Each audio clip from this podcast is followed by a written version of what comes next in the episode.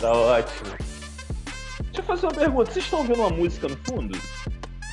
Eu. Não, no meu não. No meu, no meu tá de boa. Pô, não, era pra não. Boa. não era pra estar de boa, não, era pra estar ouvindo. eu, pensando, eu pensando que era um funk, assim, o vizinho tocando funk, estourado. Não, tem, não. Um, tem, um vizinho, tem, um, vizinho aí tocando o funk aí do lado, aí ele tá perguntando estão ouvindo aqui também, tocando funk. não, não. Eu botei uma playlist aqui, aí queria que a galera ouvisse, entendeu? Pra ficar como fundo, né? É, pô. Pô, agora eu vou tá, fechar eu tô, Agora eu tô ouvindo. Ah, eu tirei. Não, é, pronto, tava ouvindo, mas era muito baixinho, era tipo um batidinho. Mas é, eu não consegui ouvir, não. Não dá pra identificar, não. Ah, então deixa, pô. É, muitas dessas músicas que estavam tocando ali, eu uso no, nos vídeos que eu faço. Entendeu? A maioria delas. Eu tava até pensando em produzir uns vídeos, e o negócio difícil é o cara encontrar uma boa trilha sonora de fundo, viu? Que dê algum impacto emocional no, na mensagem que quer passar. Pô, tu viu o vídeo que eu fiz hoje? Pro... Pô, depois tu dá uma olhada no Tô vídeo. Tô esperando é o, o documentário, pô. Vai sair, eu terminei a minha parte. Falar nisso, né, Vitor? Tu acha que sai quando? Tem ele legendado? Eu não, vou esperar sair o dublado. Pelo menos. É, ajuda, ajuda. Vou assistir o dublado que eu assisto confortável deitado. o. Tu acha Boa que noite, quando, Eric. Ó. Boa noite a todos. Consegui aparecer aqui. Boa noite ao Jé, boa noite ao Vitor, boa noite ao Igor, grande Igor. Vamos marcar esse churrasquinho, né, mano? Tá faltando. Tá. Tá precisando, né? Vitor, teu áudio tá longe, cara. Porra, não sacaneia. Depois de formatar o celular e o caralho, sacanagem isso. pra mim só fica de cima, pronto. Galera. Essa porra ainda não funcionou. Não, beleza, é. vou trocar de celular, de microfone. Vai trocando aí, que aí quando você terminar de trocar, eu, eu inicio aqui. Tá bom. O... Tu, tu perguntou sobre o documentário, né? Eu concluí a minha parte hoje. Tá? Eu concluí a minha parte hoje. Pô, dali dá uns, sei lá, uns 40, 50 minutos de fala. Boa parte, né? É, uns 40 minutos. É porque é, o, é o cara que fez, né? O narrador principal, né? É, isso aí. Entendi. Aí. E tentar, né, assim, não tem nenhum profissional nisso, a gente não tá nem cobrando isso. É aquela coisa assim, é um trabalho feito de boa vontade.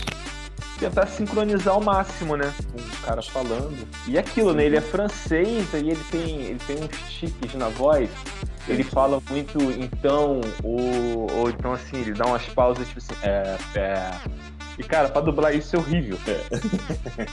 pegar o time, né? É, pegar tem, o time é horrível. Tem um documentário que, que tem na Amazon, legendado, eu não esqueci o nome do documentário, até o pessoal do Brasil Paralelo colocou lá também. E aí saiu, saiu dublado no YouTube. Aquilo foi dublagem profissional ou foi a comunidade? Criptopia. Cara, eu não sei, eu assisti ele original, velho. Cara, tem ele dublado não... no YouTube e a dublagem ficou muito boa, mano. Eu sei que tem um não. que eu olhei eu falei assim, pô, o nosso tá melhor. Não, eu achei, eu achei que o Brasil Paralelo fosse dublar ele. Pois é. O Brasil Paralelo jogou lá legendário, quando eu assisti foi inclusive legendado. Aí, sabe o que a gente tem que fazer?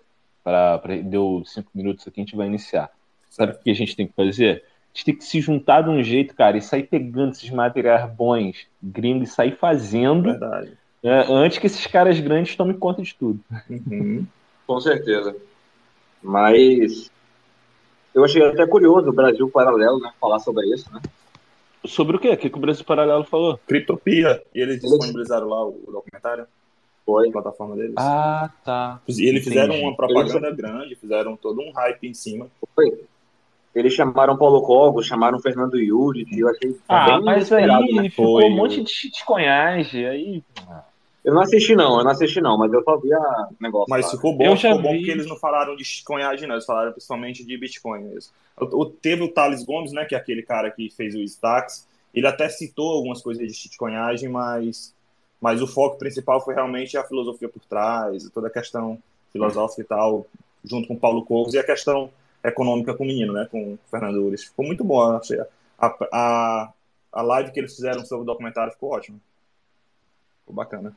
Vou assistir. Eu achei, eu achei curioso, eu achei curioso, porque eles têm né, uma orientação política bem estatista mesmo, assim, né? É, o Cogos é mais libertário, né? Não, é, o Cogos é. é. Não, o, o, o Yurid também, o Yurid também, eu tô é. falando do Brasil Paralelo. Ah, né? sim, sim, sim, sim, verdade, verdade. Brasil Paralelo. Eu sei que o Arthur Morrison, que, que é host lá, ele é libertário também, mas sei lá, ele só trabalha lá, né? Ele só. Gente, mas é, é... com vocês também, assim, quando eu ouço que o cara, com exceção do Vitor, que eu conheço, o cara é fera, quando eu ouço que o cara é libertário, eu já fico assim com. Sabe aquela pulga atrás da orelha? Hum, sei não, hein? É tipo assim, quando o cara fala que o cara gosta de tiro. Entendeu? Será que gosta mesmo? cara, o, li... eu já fico coçando. o libertarianismo é, ele é uma proposta assim. Quase que o, o, contrário da utopia comunista, né? De certo modo, é, é, é quando você tenta colocar isso em termos práticos no mundo real, nem sempre você consegue encaixar na realidade das coisas como elas são e não como a gente gostaria que fosse, entendeu? Então, é, é complicado quando a pessoa fala assim, ah, eu sou libertário. Ideologicamente, você pode ser que sim. Em termos práticos, é complicado. Eu, eu enxergo muito sim, ainda assim. É, eu vejo que você tem a, a, a, meio que a ideologia conservadora como um plano real de como o mundo é, e não como ele deveria ser, é como ele é e aquilo que a gente quer preservar. Mas quando você trata do, do libertarianismo, ainda é aquilo que ideologicamente, num ideal perfeito de mundo, é o que a comunidade queria, tá entendendo? Então. Cara, bom gancho. Bom é, gancho, e isso aí eu, eu vou. Eu vou ter coisas para para estar tá te falando aí a respeito disso e, e como eu penso Bitcoin nesse cenário aí que você me falou. Vai, vai ser legal. Tinha mais libertário que o próprio Paulo Cogos? Pô, o Paulo Cogos é libertário ah, assim... Pô, é um fanfarrão, garoto, cara. Não, mas assim, garoto. em termos de live antiga dele, ele era, o discurso dele era assim, entendeu? Claro, você colocar Entendi. na prática do discurso e na prática da vida real, entra naquela questão que quando o cara é emocionado e tenta lidar a vida dele na questão ideológica, ele realmente, quando lida com o mundo real, ele fala, pô, não é assim, não concordo. Mas, assim, no discurso, eu acho que era um dos maiores disseminadores, pelo menos na intenção, né? Do libertarianismo sim, sim, sim. no Brasil, entendeu? Mas quando, por exemplo, quando chegou principalmente na pandemia, em 2020, que ele teve que meio que tomar uma posição sobre a, a, os abusos né, que estavam havendo, que eu, eu, eu enxerguei principalmente ele tomar partido político num, naquela situação, entendeu? Até Exato. ali eu não, não, sei se eu já vi algum vídeo dele anterior a 2020, ele tomando partido político. Não, também, também não sei não. É, vai dar 8 e 10 aqui, vou fazer um, um Vou iniciar aqui, né, pra gente começar. E só para ficar bonitinho lá no, no YouTube lá ter, ter, um, ter, um, ter uma entrada. então vou, vou começar aqui. Boa noite, sejam muito bem-vindos à Bolha. A história nos mostra que a corrupção dos sistemas monetários leva à decadência moral, colapso social e escravidão. A tentação de manipular dinheiro sempre se mostrou forte demais para a humanidade resistir. Com vocês, remanescente. É, cara, esse foi um Twitter seu aqui, cara, que eu curti demais. Show. cara, seja bem-vindo, cara. Obrigado aí pelo convite, né?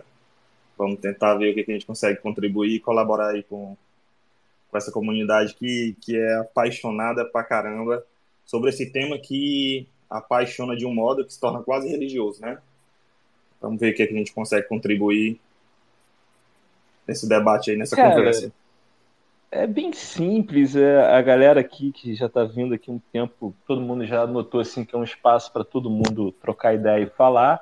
A gente sempre começa né, né, com a tua história, é, quero, eu soube da tua amizade com o Alex, cara. Como é que, como é que foi isso aí surgindo? A, a amizade de, O que, que veio primeiro? Se era a amizade de vocês, depois o Bitcoin, ou o Bitcoin foi que uniu? Cara, deixa eu tentar te explicar. Porque assim, Acho que a melhor forma de a gente entender o impacto que o Bitcoin tem na vida de uma pessoa é meio que entender a jornada do herói que ela percorreu até chegar, chegar lá, né? Eu acredito Sim. que as pessoas que entendem o que é o Bitcoin de fato têm uma experiência de vida que, que gerou algum impacto no imaginário dela. Fizeram entender melhor tudo que gira em torno do ativo, é, até ele se tornar um imperativo moral, entendeu? Acho que até aquilo que o Renato uhum. fala. Então, antes de eu chegar, de fato, no Bitcoin, eu tive uma trajetória aí de, de quase me tornar um mini comunista na prática. Como tu sabe, entendo, aqui, como entendo. todo brasileiro médio, né, eu fui ensinado a, a falsa fórmula do sucesso, é aquela do sistema educacional tradicional.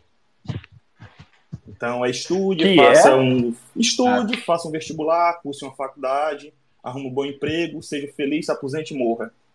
Então, né, foi o Pague que eu, e morra. em algum momento, entendia que era a fórmula do sucesso, porque é o que foi ensinado para a geração dos baby boomers, é o que foi ensinado para nossos pais, e teoricamente Sim. você tenta seguir esse mesmo processo, né? Sim, eu a, fiz. A, até o momento que você acorda e fala, pô, não é assim. Mas até esse momento chegar, tem diversas situações. E uma dessas situações aí é, foi quando eu entrei na faculdade, fiz, iniciei o curso de direito, né? E aí, cara, Pô, aquilo que você que você vê hoje no debate público sobre de fato você você ter uma como é que se fala quando as pessoas são doutrinadas na faculdade, isso acontece assim de uma forma brutal. Eu vivi a experiência disso. Eu entrei na faculdade bem cru, não tinha o hábito de, de, de ler questões filosóficas, políticas. Então, quando eu entrei outras lá, visões de mundo, outras visões de mundo, na verdade, você vive aquela velha perspectiva de um adolescente, né, de um jovem.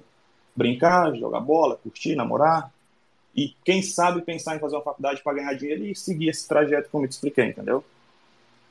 E aí, quando eu entrei na faculdade, eu segui realmente aquela linha que a doutrinação te, te joga, que é inevitável. Você ser realmente Sim. um mini comunista, entendeu? Deixa eu te fazer uma pergunta, que eu tenho muita curiosidade. Por exemplo, você falou do curso de Direito, né?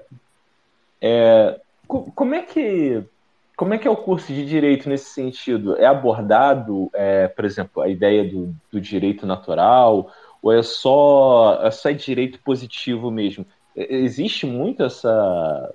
Existe uma dicotomia lá entre essas duas linhas, ou, ou não, e é só. Cara, como é que é isso? Assim, é para existir. Eu, eu tive um professor no primeiro semestre, que eu acho que foi o professor mais incisivo que eu tive, que de fato ele era um pouco mais a favor das liberdades, ele era. dava para perceber na, na, na, postura e na, nas ideias dele que ele era um pouco mais liberal. Mas a maioria dos professores da, da universidade são altamente positivistas, entendeu? E quando se trata de, de matérias filosóficas, como filosofia do direito, é, filosofia geral, cara, é inevitável, bicho, é inevitável. Essas áreas são totalmente dominadas por esquerdistas. Você tem uma noção, o semestre que eu fiz na cadeira de filosofia do direito, é, o semestre inteiro, cara, foi um trabalho que a professora passou, e olha que eu fiz em uma das melhores universidades de Fortaleza, entendeu? É, e aí lá o semestre inteiro foi só um trabalho sobre a ditadura militar.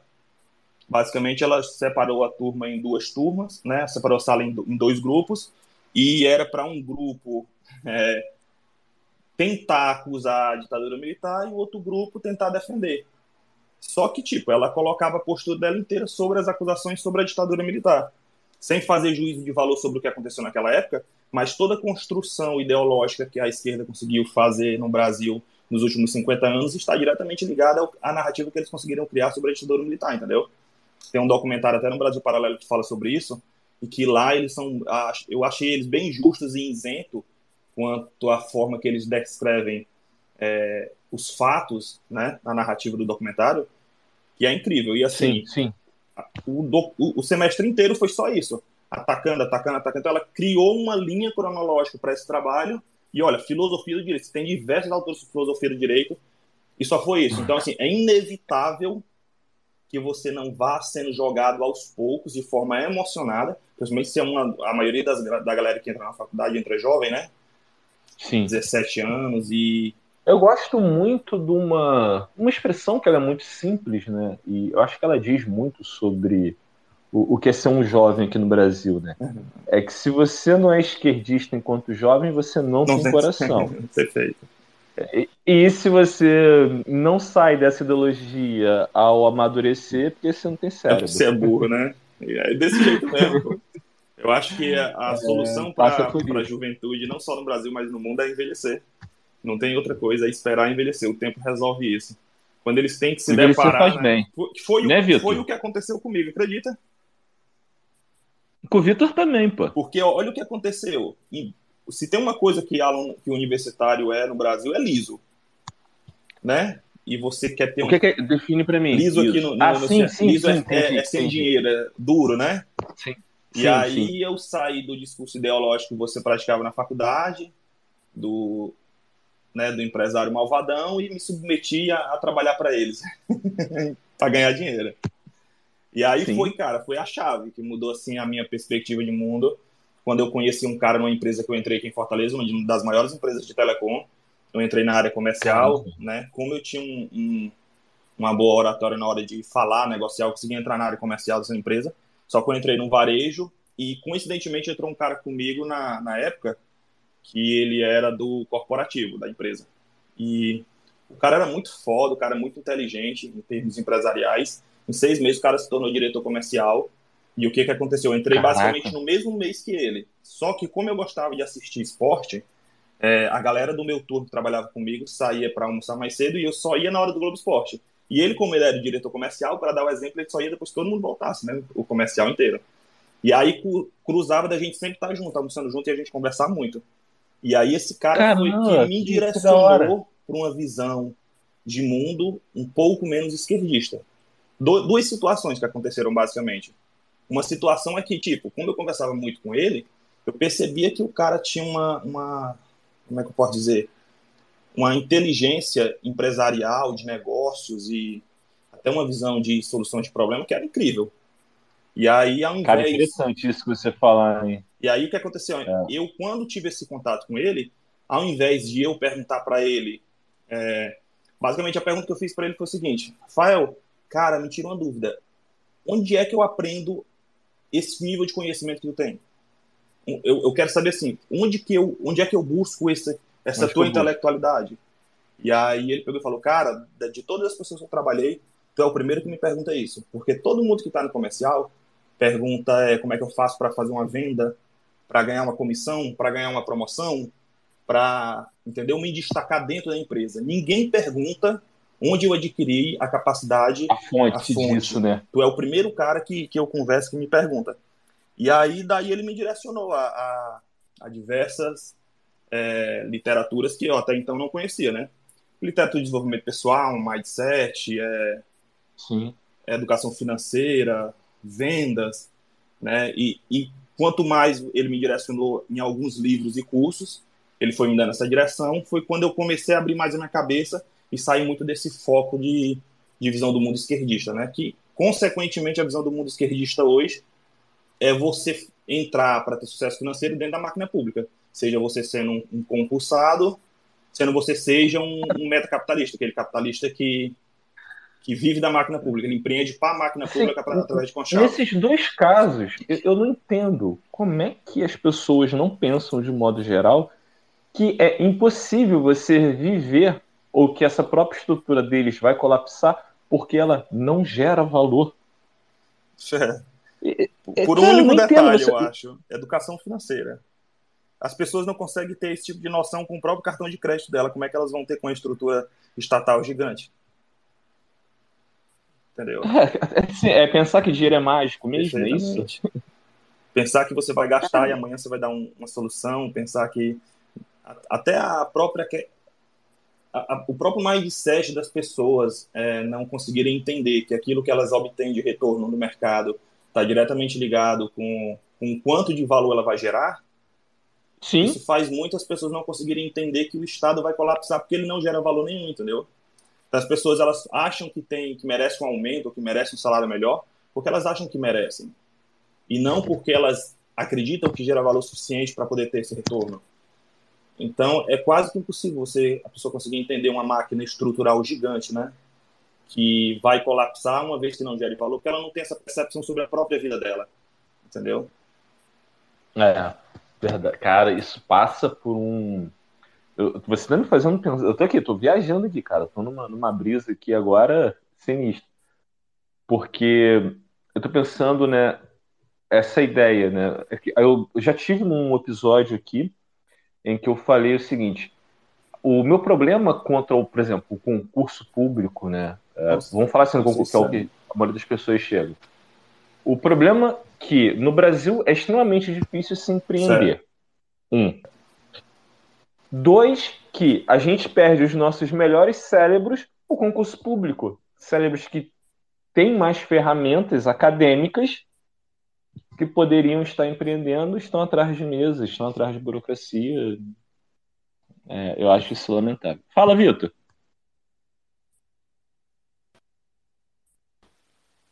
Vitor? Fala, beleza? Não, eu estava aqui escrevendo, tava escrevendo no Twitter na hora que você falou. Aí, aí eu falei, caraca, deixa eu voltar então. Aí parei, parei o, o, o, o Twitter.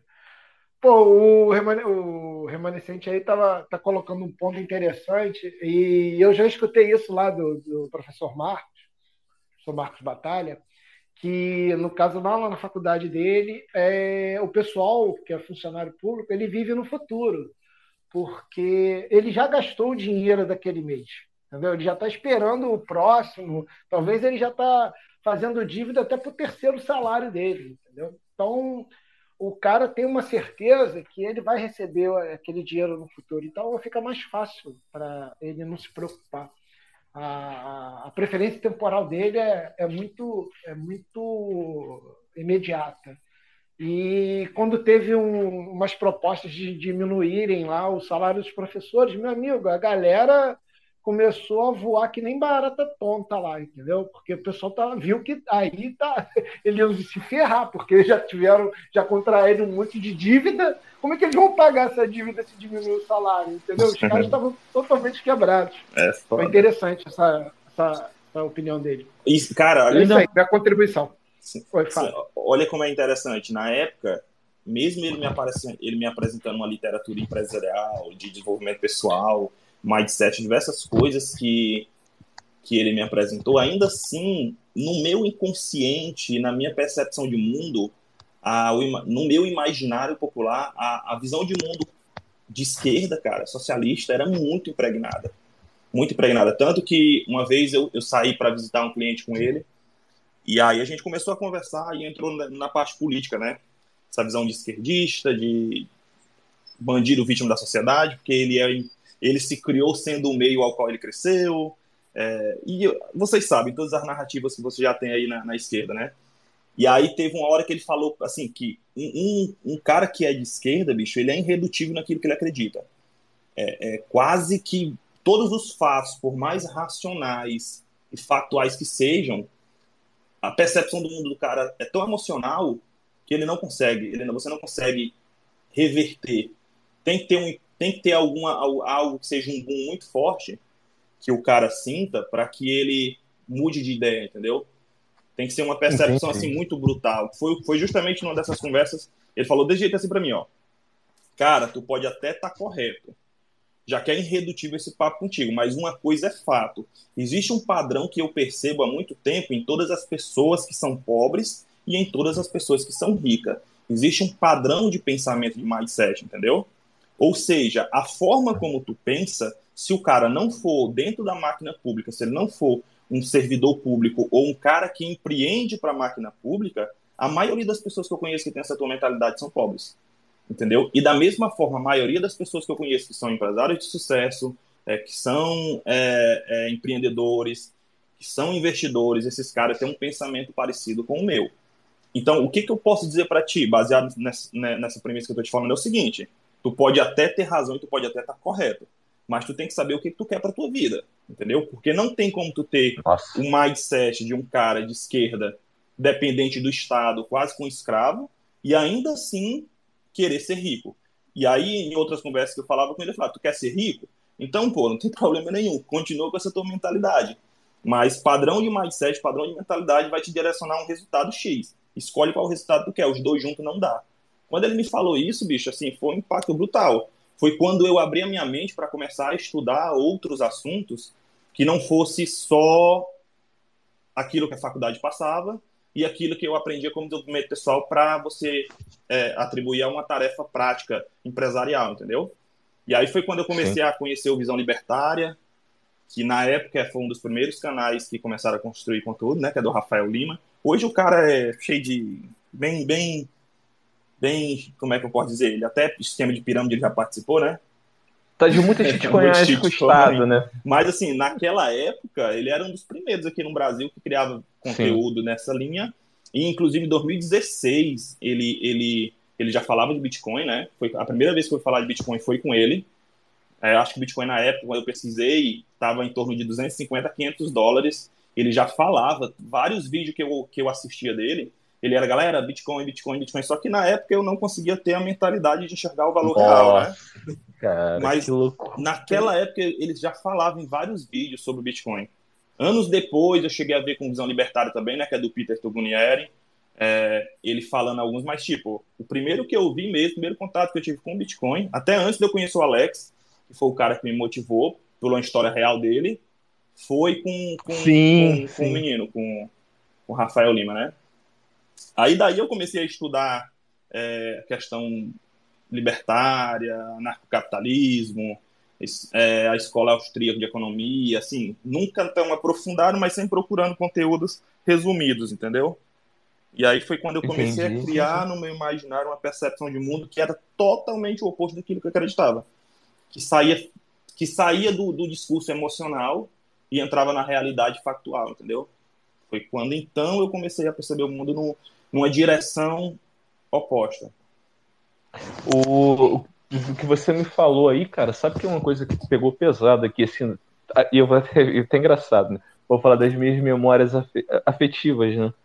É, cara, a, a importância de um bom mentor, né? cara, né? Isso é muito de alguns momentos né? na vida. Algumas pessoas, cara, pode ser um instante ali, cara. É, determinadas pessoas cruzam o nosso caminho e podem ter um impacto determinante é, é, para que direção a gente vai tomar, é. né? com que escolha a gente vai fazer diante da informação que foi dada. Né? Perfeitamente. Perfeitamente. Isso. É que senão a gente fica naquela coisa, ah, não, foi sorte que a pessoa chegou. Não, é o que a gente faz com esses encontros. isso, eu, eu, como cristão, eu tenho uma fé muito grande que às vezes eu coloco isso como se fosse o direcionamento de Deus, né? Encaminhar pessoas para a tua vida, cara, que mais na frente vai fazer sentido o que ela fez. A própria comunidade hum. Bitcoin é muito isso, cara. Você conhece pessoas extraordinárias, pessoas que apresentam, criam conteúdo sem nenhum benefício direto ou tentar se sobressair através da mentira ou enganar pessoas. São valores realmente cristãos que você encontra, mesmo que seja inconsciente, mesmo que esse cara seja ateu, esse cara tem percepções e visão de mundo é, na, na, forma como ele age, é basicamente cristianismo puro, entendeu? Boa. Assim, bem, o, o, eu entendo o que você está falando, mas eu acho que é muito em função. Assim, os incentivos estão no lugar certo, tá? A verdade, né? E é, é, tem essa ideia de verdade. E os dois, né? A, tirando a ideia de divindade, que isso, isso, é, a ideia de divino, isso é muito pessoal, uhum. a questão é que é ambos o, o ambas as ideias elas levam o indivíduo diretamente para o direito natural. Verdade. O cristianismo é isso, cara. O cristianismo, possivelmente, ele foi a, a coisa que mais é, é, educou, foi a ferramenta Sim. mais didática para que o ser humano entenda que mentir é ruim, né?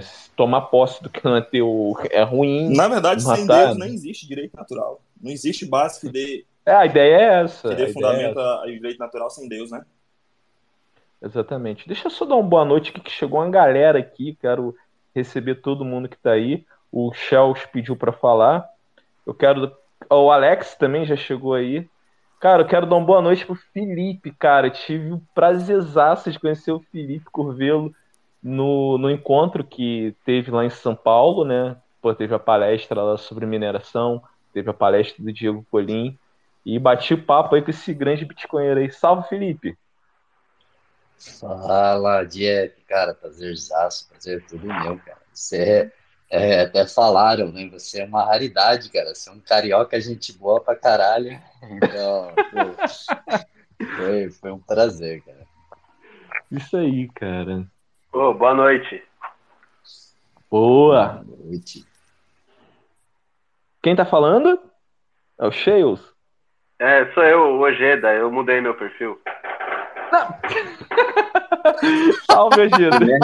que vacilo, Ojeda, cara. Infiltrado, camuflado, safadinho. safadinho, Ojeda. Entregando vocês pro Estado. Era pra usar um filtro de voz, pô. Não, não conheci no primeiro momento. que vacilo. Não, eu mudei hoje, eu mudei hoje. Entendi. Tá, tá se escondendo, né? Que é OPSEC, né? É, eu tô precisando. Caraca, tá aí, um boa noite a galera aí, a todos aí. Fala, Vitor. Você chamou aí? Não, eu, pô, eu ia falar, cara, que vocês estavam falando do Bitcoin em relação à religião, né? E eu só ia comentar, a gente fez um vídeo lá, acho que está no Visão, tá no Visão Libertária, sobre os Dez Mandamentos, tirando o, os três primeiros, que é mais relacionado a Deus, os outros, os outros sete é tudo sobre direito natural. É muito interessante isso. Aí é. a galera pode assistir. Top, top. A gente vai procurar lá. Dá uma boa noite aí, o Alex. Esse aí eu acho que é um. Boa Imagino noite, que galera. seja um, um grande amigo na vida aí. Do remanescente aí. Ô, Salve, Alex. Ô, Jeff, ô, Jeff todo Oi? mundo já viu sua carinha bonita, cara? É isso mesmo? Você já tá aí todo, todo lá, na, lá em São Paulo, lá, já, já liberou para todo mundo lá, carinha bonita? É, lá a galera conheceu, mas não tá todo mundo aqui, entendeu? Hoje hoje eu não conheci, entendeu? Hoje acho que não sabe quem Beleza. eu sou. Jeff tem que vir para Fortaleza, Jeff. Você ficou aí de vir para Fortaleza, você vier nós. Eu vou. E, e o caminho para Fortaleza passa lá pelo Érico. Eu quero Pronto. uma carta só. Fortaleza lá, tem coisa boa para apresentar. Tem muita coisa boa aqui. Cara, talvez eu more em Fortaleza. Questão de tempo. Sempre Cara, é bom. É bom, Fortaleza, muito bom. E aí teve essa jornada toda, o remanescente. E sim, como é que e quando que foi assim que o Bitcoin emerge na tua trajetória?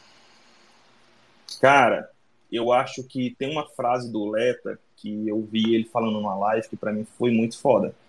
Ele falava assim: é, a solução só faz sentido quando se entende o problema, né? Puta então, merda, assim, cara. Eu comecei a fazer o que eu faço por causa dessa frase. Porra, essa frase foi muito foda, porque não adianta, cara, tu falar o que é Bitcoin se a pessoa não entende o problema que o Bitcoin resolve. Ainda digo mais ainda se eu fosse acrescentar nisso que o Leta falava, falou, né? Fala assim, ó, esse problema só tem poder real de motivação na maioria das vezes quando ele é vivido não apenas teorizado ou demonstrado com exemplos do passado. Se o cara não viver de forma prática o problema e ele enxerga o Bitcoin resolvendo esse problema dele, é muito difícil causar um impacto real para fazer ele sair da inércia, entendeu? E outro então, sentido é o seguinte: se o cara não sentir a dor do problema, o problema ele pode existir. Mas se o cara tiver anestesiado. Não adianta, cara. Foi o que aconteceu, pô, conheci o Bitcoin em 2016. Eu já ouvi falar num livro do Rafael. Se eu tivesse pesquisado a fundo naquela época, ou tivesse no meu imaginário alguma dor real, vivida ou pressentida, Sim. talvez eu tivesse investido um pouco mais cedo, né? Comprado aqueles. Comprado Satoshi, até Bitcoin na época, real, Bitcoin completo. Tinha condições de comprar pelo valor que estava, 250 dólares, né? Mas Sim. eu não tinha no meu imaginário o problema real, a dor real que ele resolvia. Era só uma menos... tecnologia, o teu olhar. Perfeitamente. Era só uma tecnologia, era uma moeda privada que ele falava muito. É, e, e, tipo assim, cara, embora você você, você perceba é, na questão teórica tudo que o Estado faz, não é a realidade da maioria das pessoas. A maioria das pessoas estão anestesiadas e vão fazer de tudo para, quem sabe, até proteger a matriz e escravizar eles. A maioria das Sim. pessoas estão preocupadas em ganhar o seu dinheiro pensando na sexta-feira a viagem ou o sextor que eles vão fazer, entendeu?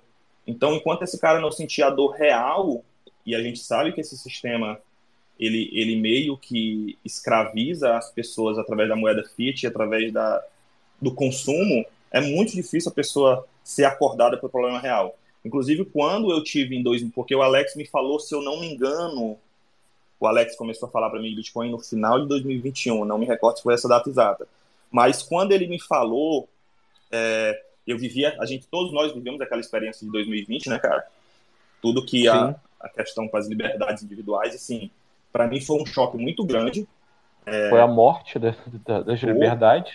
Cara, quando eu, eu, eu ficava em casa, cara, eu, eu me aprofundei muito em, em, diversos temas e quanto mais eu via, e o que me causou, acho que a maior agonia não foi só a ação dos governos, né, do, dos políticos tiranos, né, aquela intenção que cara tem, mas foi principalmente o como a população absorveu aquilo de forma branda, cara. Aquilo ali ficou assim, eu, caralho, as pessoas não, não se manifestam, não reclamam, não fazem nada. Cara, cara. Eu, eu, eu tenho medo de usar palavras assim que. É como as pessoas têm preguiça para pensar por si Ainda... só. Tem, tem, cara, é frustrante. Cara. Eu não estou dizendo que a, que a, pessoa tem que concordar comigo com a conclusão que eu cheguei. A questão é ela não só ouvir e seguir cegamente. É isso que me irrita. Porque cara. se ela sabe, sei lá por que ela chega a alguma conclusão, mas que seja por ela, tá tudo bem. Sim, sim. Eu fiz perceber, é, é, Aristóteles falava, né?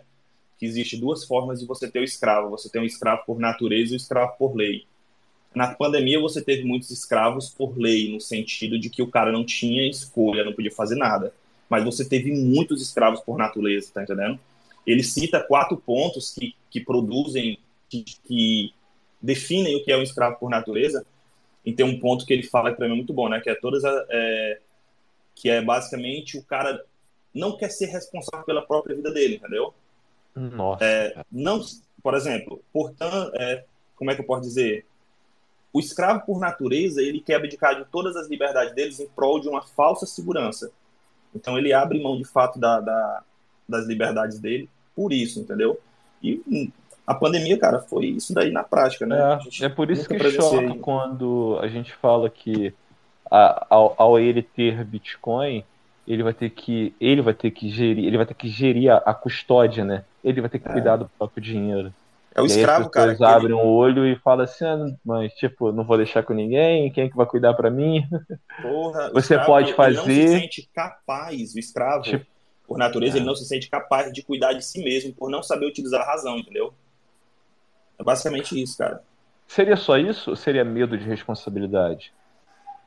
Cara, eu acho e da que consequência de tal. Ele não consegue usar a razão prática de como o mundo funciona. Quer que eu te dê um exemplo? Sim. É, você bota lá no período da pandemia, cara. Você andava na direção de uma BR e você olhava pro carro do lado e tinha um cara sozinho dentro do carro dele usando máscara. Assim, isso foge de qualquer concepção racional. Aquele cara ali, ele não estava agindo com impulso racional. Era totalmente emocional, entendeu? Ah, cara, tinha, que cena grotesca, hein? Tinha cenas, cara, que você fala assim, que um, o Brasil inteiro fez essa regra de que se você fosse em restaurantes, sentado você poderia ficar sem a máscara, mas em pé você só poderia entrar no restaurante com a máscara. E, tipo assim, ninguém questionava. Eu via que a maioria das pessoas não questionavam isso. E foi quando eu entendi no meu imaginário, né, na minha vivência, que aí eu agucei meu imaginário o que era um escravo por natureza. Quando eu percebi aquilo, que em 2021 o Alex me apresentou o Bitcoin, contando inclusive a história dele, acho que muitos aqui já devem saber. E aí sim, eu falei, cara, eu vou ver o que é isso aqui agora, vou ver o que é direitinho. Aí foi quando eu comecei a entrar na toca do coelho. Aí quando eu entrei, meu amigo, e entrei com a motivação correta, porque eu acho que cada pessoa tem uma motivação correta para entrar no Bitcoin, né? É, uns entram pela ganância, o outro entra pela questão de urgência de um governo tirânico, o outro entra pela liberdade, o outro entra para preservação de valor, tá entendendo? Ou, né? Então, assim, eu entrei justamente por perceber que era uma ferramenta que a gente que poderia fazer a gente vencer o, a estrutura, né, que a gente tem, a, a máquina de moer gente. E aí, quando eu vi o Bitcoin Red Pill livro e o Renata Moedo, bicho, eu falei, puta que pariu, fudeu, velho. É isso aí.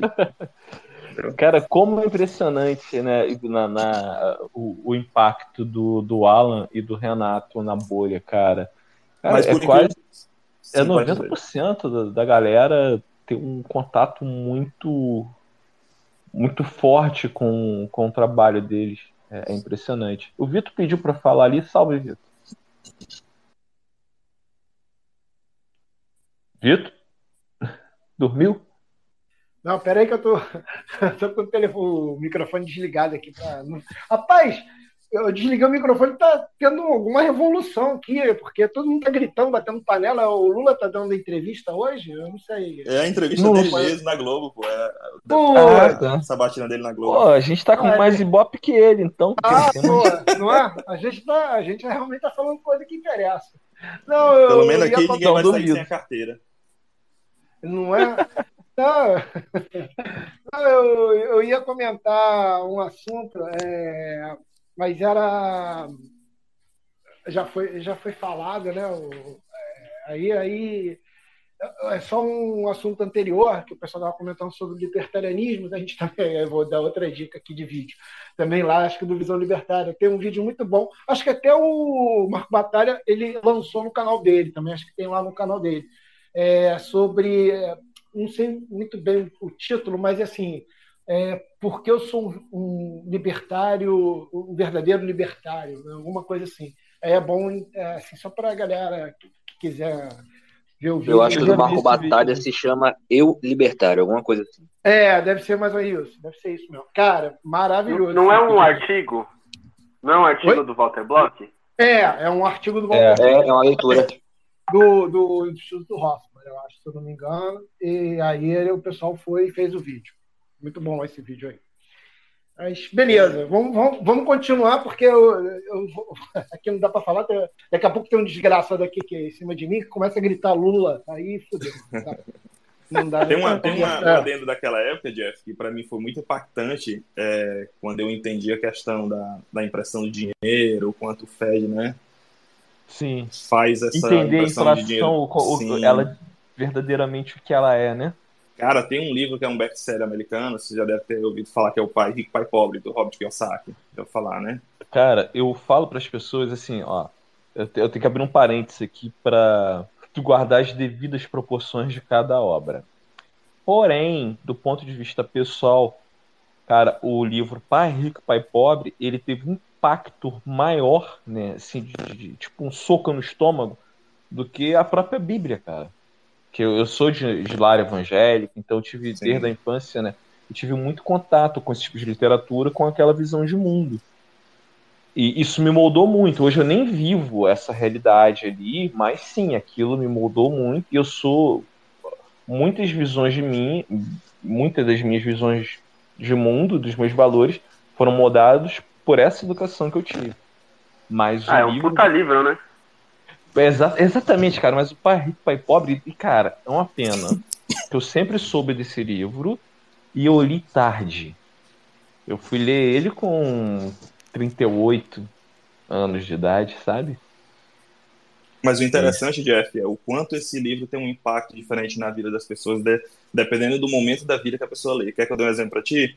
Na, na época, Sim. quando eu li no livro, ele falava muito sobre não trabalhe por dinheiro, faça o dinheiro trabalhar para você. Por que, que eu vou. Ele falava muito assim: por que, que a gente vai trabalhar pelo dinheiro se os donos do mundo só criam ele? E na época eu não entendia como assim os donos do mundo criam ele. Por que, que eu vou trabalhar por dinheiro se eles só se eles produzem na medida que eles querem, entendeu? Tanto que depois que eu fui entender mais na frente, quando eu entendi o que era inflação real, juros negativos, que eu entendi, porra, então quer dizer que o Robert Kiyosaki falava lá atrás que não adiantava tu trabalhar e poupar dinheiro, porque existia um processo inflacionário gerado pelo Fed com a impressão de dinheiro desenfreada, entendeu? Para destruir Sim. a poupança das pessoas. E aí, será então que seria por isso que na época ele, ele era muito focado no investimento em imóveis? Tanto que ele tem livros específicos sobre como você fazer investimentos em imóveis, porque era possivelmente uma reserva de valor é, daquele período, entendeu? Depois que eu. Sim, para a geração né? dele faz todo sentido. Para a geração dele, perfeitamente. Por causa e do aí... boom, né? O, sim, sim. O boom populacional na geração dele, acho que é, é, hoje, olhando em retrospectiva, e a gente começa a ouvir, a gente começa a ver, né, que tem, vai ter um, um, um declínio, né, na, na sim, no ingresso sim, de jovens, né? A gente tem menos jovens hoje. E eu não sei como é que vai ser essa questão de imóveis. Acredito que vai perder valor. Sim, com certeza. Já está acontecendo isso na Itália, na, na Espanha, é, Portugal, né? A gente tem bairros fantasmas lá. A questão do crescimento demográfico, a taxa demográfica, né? De Sim, crescimento de pessoas. E, e, lá você tem o governo pagando para as pessoas irem para lá muitas vezes. É, muitos imóveis abandonados. O imóvel lá não é mais investimento, né? Porque, de acordo com que, para o imóvel ser investimento, acho que o Renato Moedo fala muito nas lives dele, você tem que ter um, um crescimento demográfico constante ou então muita produção de riqueza. E aí, se você não tiver um crescimento demográfico constante, onde demande mais casas para que essas novas pessoas morem, deixa de ser um, um bem utilitário, né? É, cara, eu, eu cheguei no futuro que eu, eu vi meu, meu, meu pai falando, né, de que eu, há 20, 30 anos atrás eu estava falando assim, pô, o Brasil é um, é um país de jovens, e aí, em algum momento, lá atrás, lá atrás, eu vi ele dizer assim: Cara, eu quero ver como é que isso vai ser daqui a 20 anos. Beleza, chegou. Chegou, chegou de fato. E... Só que é o seguinte: chegou. Só que isso não é uma coisa. A gente ouve na bolha que isso pode ser um problema. Só que a gente, eu não, não vejo. Vejo a galera como se estivesse num trem da alegria e ninguém. Tá tudo bem. E as pessoas ainda continuam acreditando que imóvel é, é o supra-sumo é investimento. Né? É. Sim, sim. Isso me causa uma, uma angústia tão grande, porque quando a gente entra na bolha, você começa, que nem papos como esses, te, meio que, que tirar tudo aquilo que está engasgado em tu, porque tu não tem com quem conversar sobre isso. Entendeu? Cara, e aí verdade, eu tenho meus amigos das antigas, cara, e, e tipo assim, os caras vivem o mesmo estilo de vida, a mesma perspectiva, a mesma percepção da realidade. Eu falo, cara, bicho, é essa galera assim, não percebe. E se você tenta introduzir esse, esse conteúdo ou falar. Então, o chato do cacete. É o chato do cacete, ó, o doido, o teórico da conspiração, o, entendeu? Cara, o. Deixa eu te falar. Quando tiver um evento próximo aí de vocês, eu não sei como é que é a realidade aí. O. Fala, fala Gedo. Cheios, né? Pô, sobre isso que ele falou agora. Cara, o Nikola Tesla, né, que é um dos maiores gênios aí dos últimos tempos, morreu sem nenhum reconhecimento e pobre. A gente paga um preço por estar à frente do nosso tempo.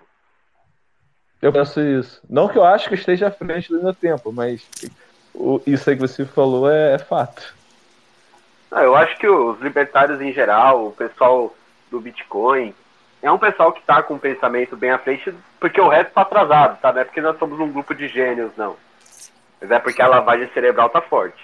Sim, sim. É, tem até aquela frase: se você tiver dois, três anos à frente do seu tempo, você é um gênio. Se você tiver a dez, você é um louco. É, é basicamente isso. Entendeu? Eu nunca tinha ouvido isso, não. Muito, muito bom eu ia comentar, cara, vocês estavam falando teoria da conspiração. Eu estou procurando novas teorias das, da conspiração, porque as minhas antigas todas se tornaram realidade. Então eu estou querendo agora umas novas. Boa, velho. Agora eu vou te falar qual é o desafio, Vitor. Sabe qual é o desafio? O desafio é o seguinte, cara. A natureza humana ela é muito orgulhosa. Você acha que na batalha entre a humildade e o reconhecimento de que você foi feito de trouxa ou de que você está sendo feito de trouxa, e o orgulho de você não se declarar um idiota, quem vai vencer essa batalha? O ego, o orgulho? Isso sou, que é o foda, bicho. Eu sou um puta pessimista. Salve, Felipe, fala aí. E aí? É, pensando nisso que vocês falaram agora, é, uma pergunta e uma provocação. Né? Ah, primeiro, vocês acreditam em hiperbitcoinização? É a resposta eu, eu, é meio que óbvia, mas em seguida a provocação que não é tão óbvia assim. Como ela aconteceria, né? Qual o range de tempo que vocês imaginam que isso possa acontecer e como ela sucederia, né? Porque é igual a, a esses argumentos que vocês estão estruturando aí, né? As pessoas são ignorantes e elas querem se manter na ignorância o máximo de tempo possível, né? É cômodo é, se manter na ignorância por causa de que dá um, uma falso, um falso senso de segurança. Então, como seria essa reversão? É, como seria, em qual estrutura de tempo, né, em qual período de tempo, como ela aconteceria na visão de vocês? Hum, vamos lá, vou fazer. Remanescente, você é o convidado de, de honra hoje. Começa por ti, eu fecho. Cara, se vai acontecer ou não, esses dias eu estava vendo até um vídeo daquele cara que previu o crash do, do subprime nos Estados Unidos. Michael não esqueci o nome do cara, pô, Michael Bowes. Ele, ele realmente ele acha o Bitcoin uma tecnologia fantástica. Né? Eu vi alguns vídeos, vi até um vídeo dos Estados Unidos, um americano falando, mas que de fato ele não acredita que os governos vão aceitar de mão beijada ou não vão lutar com todas as suas forças com o lastro da ponta do fuzil para aceitar que haja essa hiperbitcoinização, né? Mas, de todo modo, eu não acredito que isso vai acontecer, se acontecer, né? Até porque eu invisto no Bitcoin por uma questão de imperativo moral. Bitcoin pode chegar aí a valer 10 dólares, eu vou morrer baleia. Então, foda-se se essa porra vai, vai dar certo ou não. Mas, de todo modo, o que eu acredito é que não precisa que a população, a massa de pessoas adote o Bitcoin. Elas vão fazer isso por consequência e não porque elas amam a liberdade ou entenderam o que, o que é o Bitcoin. Basta que 2% do sistema produtivo mundial entenda. Então, quem vai fazer o Bitcoin de fato chegar onde ele vai chegar não é a massa. Não são, não, são pessoas como a gente que, mediante a nossa chatice e acreditar de quase que de forma religiosa nesse ativo, vai fazer ele se manter em um preço estável da forma como ele está hoje. E eu acredito que mais tarde, como já está acontecendo, grandes fundos de investimentos, empresas, isso vão adotar por consequência, entendeu? A gente vê aí que saindo notícias atuais que a própria BlackRock, né, já está vendo através da Coinbase a fazer é, compras de, de, principalmente Bitcoin, ativos digitais, através da Coinbase. Isso, quando eu vi essa notícia, juntou muito com aquilo que o Renatão falou, né? Que se o Bitcoin quer, quer continuar sendo ainda o líder da, da nova ordem mundial que vai surgir, ou uma nova ordem, ou predominante, vai continuar predominando a ordem atual, uma das formas que ele pode fazer isso é simplesmente é, fazer o que ele fez na época do padrão ouro.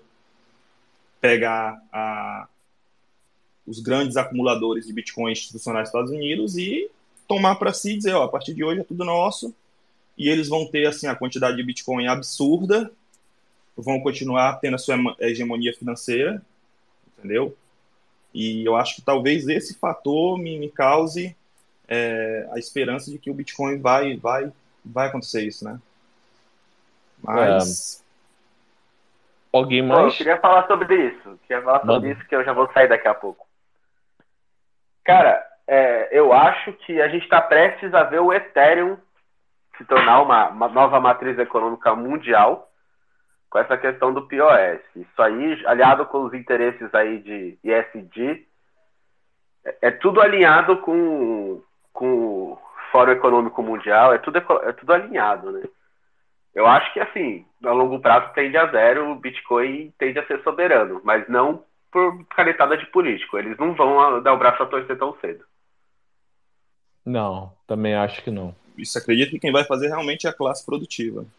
Principalmente quando eles começarem a perceber a, as shitcoins, né, diminuindo de valor cada vez mais, a taxa demográfica caindo e perceberem que não tem mais como investir em imóveis. Quando perceber que o ouro também não está mais sendo tão reserva de valor quanto antes, eles vão correr para alguma direção. Se tem uma coisa que bilionário não é, é burro, né? Cara, é, essa. Algumas... Pode falar, Eugênio. Tem algumas tem algumas coisas que vão acontecer aí no Bitcoin nos próximos anos que vai jogar o Bitcoin lá em cima pelo fator uso. Né? Ah, a Lightning não está precificada. A Lightning não está precificada porque ela ainda é só uma rede de pagamento. Mas, por exemplo, quando a Taro concluir o projeto dela e fizer stablecoin algorítmica é, 100% colateralizada em Bitcoin usando a Lightning, isso vai ser de um uso gigantesco. Ela vai poder, por exemplo, criar uma bolsa de valores com ações da Apple no preço dessas ações em dólar, né? Isso antes de um cenário de hiper-bitcoinização, em Bitcoin, em, em Lightning. Cara, isso é gigantesco. Isso vai ser um, um avanço assim, em um ano o Bitcoin vai avançar 10 com isso. Não, é o famoso a... colateral supremo, né? E, cara, essa tese ela é incrível do colateral supremo. E na hora que a gente conseguir fazer isso, eu acho que vai ser realmente uma explosão. Não vejo a precificação, mesmo que seja só um, como o Ojeda falou, a Lightning só como meio de, de, pagamento, eu acho que ela é uma puta de estrava de valor e ela não tá precificada. É, cara, tem muita coisa vindo. Sobrinho, tu vai falar, mano? Posso falar? Opa, tá me ouvindo? Sim, sim. Ah, beleza. Eu não sei quem assistiu aqui a gravação que eu fiz para o Boletim Bitcoin, nosso primeiro podcast, né? Eu conversei com o Alan, Alan Schramm, e eu levei uma, uma provocação a ele. Eu vou trazer essa provocação aqui a vocês novamente. Eu vou falar um pouco de um cenário que eu acredito ser, é, ser possível, ser provável, pode ser que aconteça. E, enfim, depois vocês assistem lá, assistam lá, é, recomendo. Foi muito legal a conversa, foi muito boa. Eu pude, eu pude questionar bastante ele eu cheguei, é, cheguei a assistir ele. Foi muito legal. É, foi, foi, foi, foi nessa terça-feira que a gente postou, né? Antes de ontem. Assistam lá no canal do Boletim Bitcoin. É o único vídeo que tem. É, e basicamente, vamos lá. A gente tem a ideia do dinheiro em camadas, né? Tem até o livro Layered Money, não sei quem já leu. E a ideia do dinheiro em camadas é justamente de que sobre, né, é, sobre qualquer meio monetário, existe um sistema financeiro que vai se construir né, acima dele em, diversas camadas. O Bitcoin não é diferente, a gente tem a camada base, que deve permanecer inalterado, né, de preferência. E, após isso, a gente tem a Lightning, todas as outras coisas, estruturas que podem ser construídas sobre, né, é, ao, sobre o Bitcoin, lateralmente ao Bitcoin, né, mas atreladas a ele de qualquer forma. E em relação ao Estado se render ao Bitcoin, eu concordo bastante que, pelo menos nesse bloco esse bloco mais globalista, mais atlantista, né, esse bloco da OTAN, esse bloco da Europa, Estados Unidos, né, bloco globalista em si, eles têm uma inclinação muito forte, né, ao, ao Ethereum. Não tenho dúvidas de que eles vão querer empurrar essa merda goela abaixo por causa justamente dessa loucura e delírio. Porque é o modelo deles em criptomoedas. E foi um modelo que eles mesmos criaram na fundação do Ethereum, que foi filho ali do JP Morgan, né? Então, eu realmente concordo com o Geda que isso vai acontecer.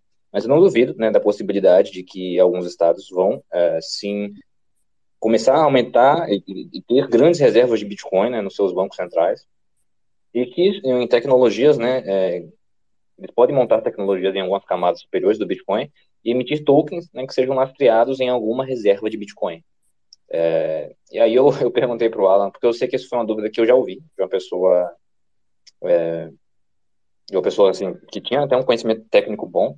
E caramba, foi uma dúvida que me, me pegou de surpresa de uma pessoa que assim, né, teve um raciocínio rápido. E aí ela me disse, caramba, beleza, a gente teve uma vez um ouro e depois o pessoal construiu uma série de títulos sobre o ouro que se transformaram no papel moeda que as pessoas começaram a utilizar e ter muito mais contato com ele do que o ouro. E é, o que aconteceu depois foi que uh, as pessoas simplesmente sequer lembravam, né, de, de do ouro em si, o foco do valor foi o papel moeda que passou a ter um valor baseado nele mesmo, até que quando o governo né, tirou o lastro daquele papel do ouro, basicamente isso deixou é, isso deixou as pessoas sequer ficaram chocadas, as pessoas sequer perceberam né, o que aconteceu. E continuaram a vida normalmente e a partir disso então, né, a partir de 1971 principalmente, foi só ladeira abaixo. E aí o que eu acredito é que no futuro isso vai acontecer em alguns locais. Os estados vão emitir tokens lastreados em Bitcoin. E eles vão, posteriormente, as pessoas, algumas pessoas, né, vão... Mas é ah, o grande cavalo token... de Troia, Igor. É, então, exato, mas deixa eu só concluir aqui. Eu acho que as pessoas vão utilizar né, esses, esses tokens, é, muito mais que o Bitcoin, algumas pessoas. Eu espero, eu acredito, que no futuro a estrutura, né, a dimensão e o comportamento dos próprios estados não seja exatamente como a gente conhece hoje, mas eu acredito sim que vão acontecer esses scams. Assim como a gente viu, viu uma série de scams, né, desde que o Bitcoin é Bitcoin, eu acho que vão existir esses vários scams nesse sentido, aonde em vários momentos, vários estados do mundo, de diferentes tamanhos, de diferentes ideologias, de diferentes estruturas, irão emitir tokens lastreados em Bitcoin, posteriormente romper com o padrão Bitcoin e causar períodos de hiperinflação. E aí as pessoas, eu acho, espero, que elas aprendam né, com o tempo, e a gente consegue observar isso, que na medida que o tempo tem passado, a quantidade de gente que cai em esquemas né, no, no mundo é, digital diminui. E geralmente as que caem são as mais ingênuas, as que chegaram mais recentemente. Então eu espero e torço que aconteça a mesma coisa, mas aí eu quero que vocês né, tentem devagar um pouco sobre esse cenário, se vocês acham que isso pode acontecer, se vocês acham que isso poderia ser um problema sério, enfim. E, e fora que a gente tem aí também uma outra coisa, que é essa questão da tecnocracia. Então, dentro do Fórum Econômico Mundial, uma série de pautas que vai muito além de meramente você ter um papelzinho para você mostrar que você levou uma injeção de um remédio experimental, mas a própria vigilância, né, desde o nascimento, o controle de natalidade, alterações genéticas, enfim, monitoramentos que vão listar quem você é de maneira completa e talvez dividir a sociedade completamente em castas geneticamente já alteradas para servirem determinados fins de acordo com o que o Estado quer. Então, acho que a gente tem uma corrida aí onde a gente precisa correr e lutar contra o tempo, porque talvez, na medida em que essas entidades tenham um avanço tecnológico nesse sentido, né, no sentido principalmente de violar a bioética, né, no sentido de invadir o corpo humano com, com alterações genéticas, esse tipo de coisa, talvez a gente tenha uma dificuldade em conseguir reverter esse processo, porque as pessoas elas não vão ser mais gado como são hoje por mera falta de conhecimento ou por mera preguiça, mas sim por DNA. Enfim, lancei a distopia aí. Devagar. Boa. Ô, ô, sobrinho, depois eu queria saber se você vai colocar isso é, disponível é, para a gente conseguir escutar em podcast. Se você tiver como botar lá em o RSS, né? Acho que é isso. Aí é legal. Ou então no Spotify e tal. Eu vou é, perguntar para o pessoal. É porque assim, eu sou só um host convidado, né? Eu não, não mando em nada. Aí tem que ver. Vou perguntar para eles, para só áudio, né? Isso, isso. Eu vou dar a sugestão aí. Mas, cara, eu acho que vocês podem cobrar também. Vão lá no, no, no Twitter do Boletim Bitcoin e perguntem, peçam também, entendeu? Porque assim, eu não mando lá, eu não mando em nada, sou só o, o host, né? E, enfim, mas é isso. Então, beleza, um abraço. Tecnicamente, Bom, pessoal, eu não... Sim, sim, pode falar. Eu vou indo nessa, tá? Eu vou indo nessa. Pô, Geda, obrigado aí pela, pela participação aí, cara. Tudo de bom. Imagina, cara, imagina. Queria... É que quem tá. Eu tenho poker, aí é foda. bom jogo lá, cara. Até mais, pessoal. Falou. Até mais. Cara, respondendo ao, ao Felipe, né, ao, ao processo de verticalização, é, cara, eu, eu, eu sou otimista por várias óticas. Quando eu penso na no drive de energia e quando eu penso que o povo Bitcoin ele ele vai monetizar energia onde ela estiver, tiver energia ociosa, ele vai monetizar e você vai ver aí grandes indústrias dos mais variados setor. É... Porra, cara, quase basicamente quem gerar calor, cara, pode minerar Bitcoin. É, é incrível, cara. Então, assim, isso me deixa muito autista. Quando eu penso que o Bitcoin ele é uma tecnologia neutra, e pensando na, na, na geopolítica dos estados, isso é um puta case, porque, pô, se a América continuar fazendo o que ela está fazendo, é, diluindo o dólar, sendo que todo mundo tá na com o efeito cantilhão. Cara, a América imprime dólar. O mundo é que sofre com o efeito cantilhão e eles, eles sabem disso. Todo mundo vai correr para uma moeda que seja neutra. Isso também me deixa muito autista. O que me deixa muito pessimista é o que o remanescente falou, né? É o, a questão do, dos escravos ali, me esqueci qual o termo que ele usou, né? As pessoas são naturalmente escravas. E para mim o, o, o, único ponto de ataque do Bitcoin é o indivíduo. O indivíduo no sentido de, de, de grupo, de massa. Eu acho que as pessoas elas querem serem dominadas, elas querem o seu. Cara, a sociedade ela vive um belo caso de síndrome de Estocolmo, cara. É... E nesse sentido, eu acho que o... isso me deixa muito pessimista. Mas eu... aí tem um ponto. É, eu, eu, eu acho que é possível você ser escravo, inclusive dentro do Bitcoin. É, o ponto é, o, na minha visão, tá? Sempre na minha visão que eu, que eu expresso aqui, é como você consegue deixar as pessoas fazerem essa escolha é, e é, que essa escolha seja superior a, a, entidades que têm um poder muito maior que o Bitcoin. Porque o Bitcoin hoje ele funciona, ele não tem marketing, ele não tem empresas multimilionárias é, Cara, rapidinho, pegando esse teu ponto, pegando esse teu ponto. No marketing, qual é o melhor marketing? Boca a boca. Acabou. é um ponto. é, mas eles são melhor. Ele não é o mais efetivo. Você não consegue ter uma abrangência Sim. muito grande no marketing boca a boca. Ele é, sem, sem dúvida, o que mais convence, mas ele não é o que consegue mais se abranger. Entre o marketing boca a boca e o marketing multimilionário que a da WEF consegue fazer, a WEF vai ganhar porque é uma lavagem cerebral.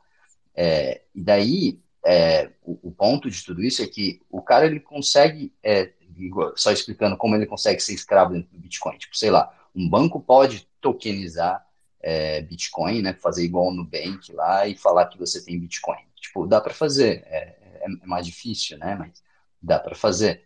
É, o é, vídeo é alcance que eles tiveram né, em tão pouco tempo, né? Exato.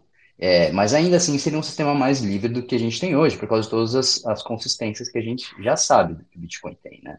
É, mas o ponto é como que a gente consegue implementar esse sistema? Porque é, daí, é, vocês até não responderam qual o período de tempo que vocês acham isso, né? Eu tenho um período de tempo, eu acho que talvez eu não esteja vivo para ver a hiperbitcoinização. É, na minha visão, eu acho que eu não estarei vivo, mas talvez algo próximo disso, né? Porque, igual vocês falaram, a gente tem muitas barreiras pela frente, né? A gente ainda vai ter CBDC, a gente ainda vai ter o padrão ouro, talvez voltando, não sei, a Rússia está está fazendo negociações com a China para fazer alguma coisa nesse sentido.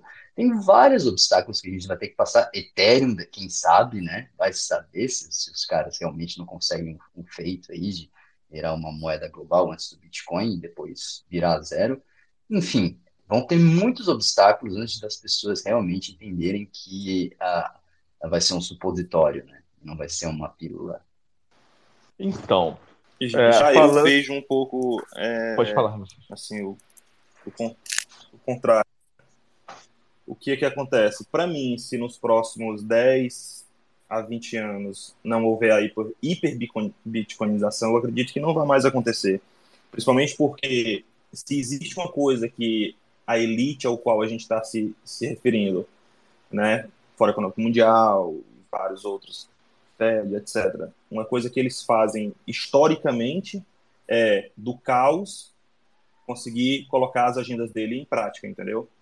Então, do caos que está sendo criado no mundo atualmente, que basicamente parece o ciclo se repetindo naquilo que se aconteceu em 1913, 14, até se iniciar a Primeira Guerra Mundial, gripe espanhola, consequentemente a quebra da bolsa de 1929, etc, etc para que as agendas deles fossem implantadas, eu acredito que se dentro desse caos criado atualmente o Bitcoin não conseguir vencer essa, essa batalha, nesses anos seguintes ele não vai sobreviver no futuro, mesmo com todas as suas teses. É, uma, é um jogo de ou tudo ou nada.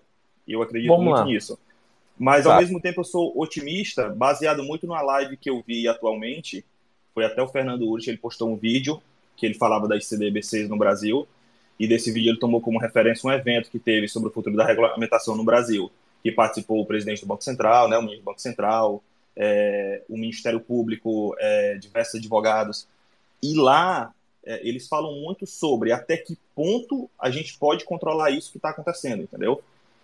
Eu não tinha visto até então nenhuma reunião fechada, porém distribuído conteúdo, de pessoas que estão dentro da estrutura governamental, mesmo que seja do Brasil, declararem essa percepção que eles têm. Até que ponto a gente pode controlar, entendeu? Até que ponto a gente pode evitar. É mais vantajoso dentro da teoria dos jogos a gente bater de frente ou é melhor a gente se antecipar e tentar entrar no jogo primeiro? Então, assim, essa live eu postei até no aqui, o link eu coloquei aí abaixo, para quem quiser para quem quiser ver, foi a live que me deu mais esperança, entendeu? Porque eu vi burocratas, pessoas que estão diretamente inseridas dentro da máquina pública, falando a realidade e a perspectiva que eles tinham sobre o quanto o Bitcoin é incontrolável.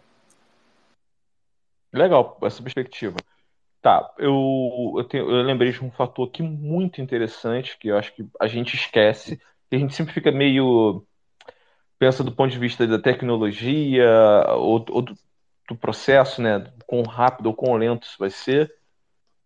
O ponto é, a humanidade, ela sempre escolheu sempre o, o dinheiro que ele se torna né, é, dominante é sempre o dinheiro mais difícil de se produzir.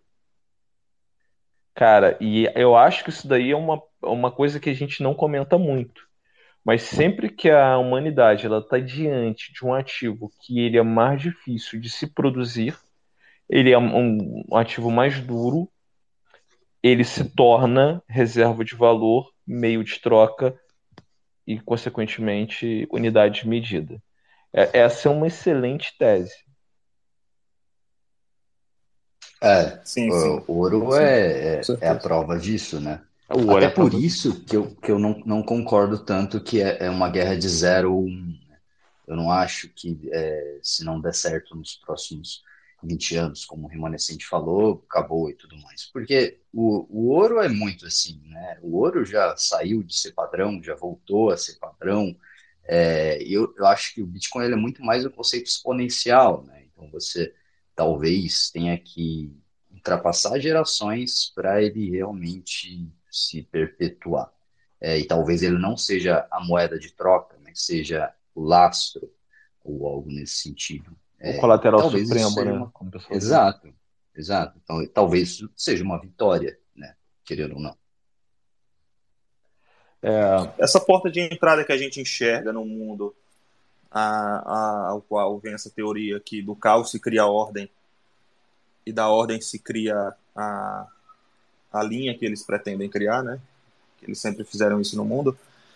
Também é uma ótima barreira de entrada para que o Bitcoin dê certo, entendeu?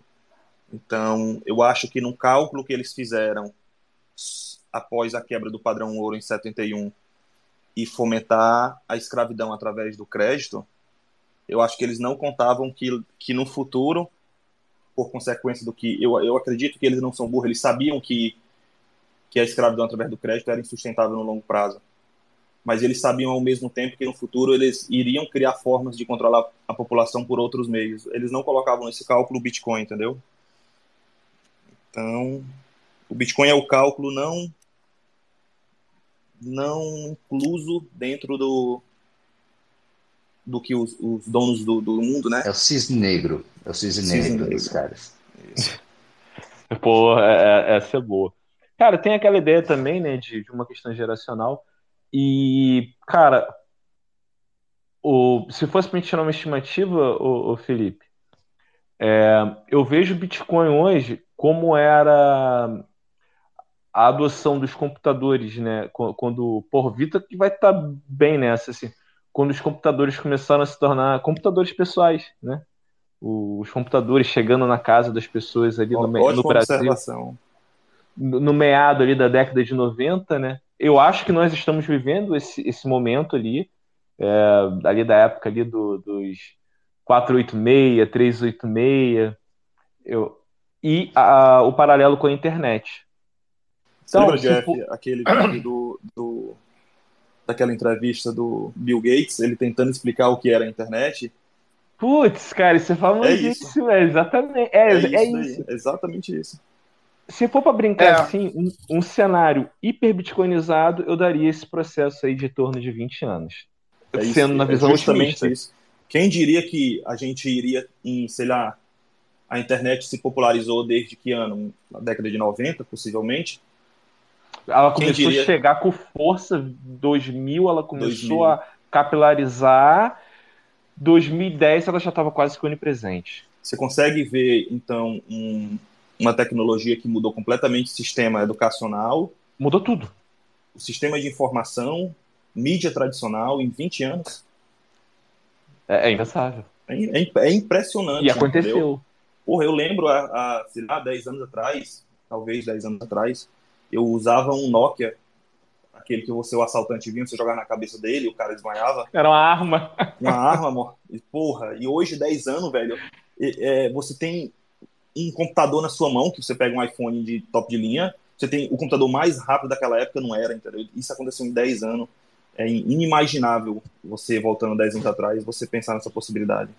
Tá, é o, o celular que eu estou usando aqui é uma, é uma máquina muito superior às máquinas que eu citei aí, pô.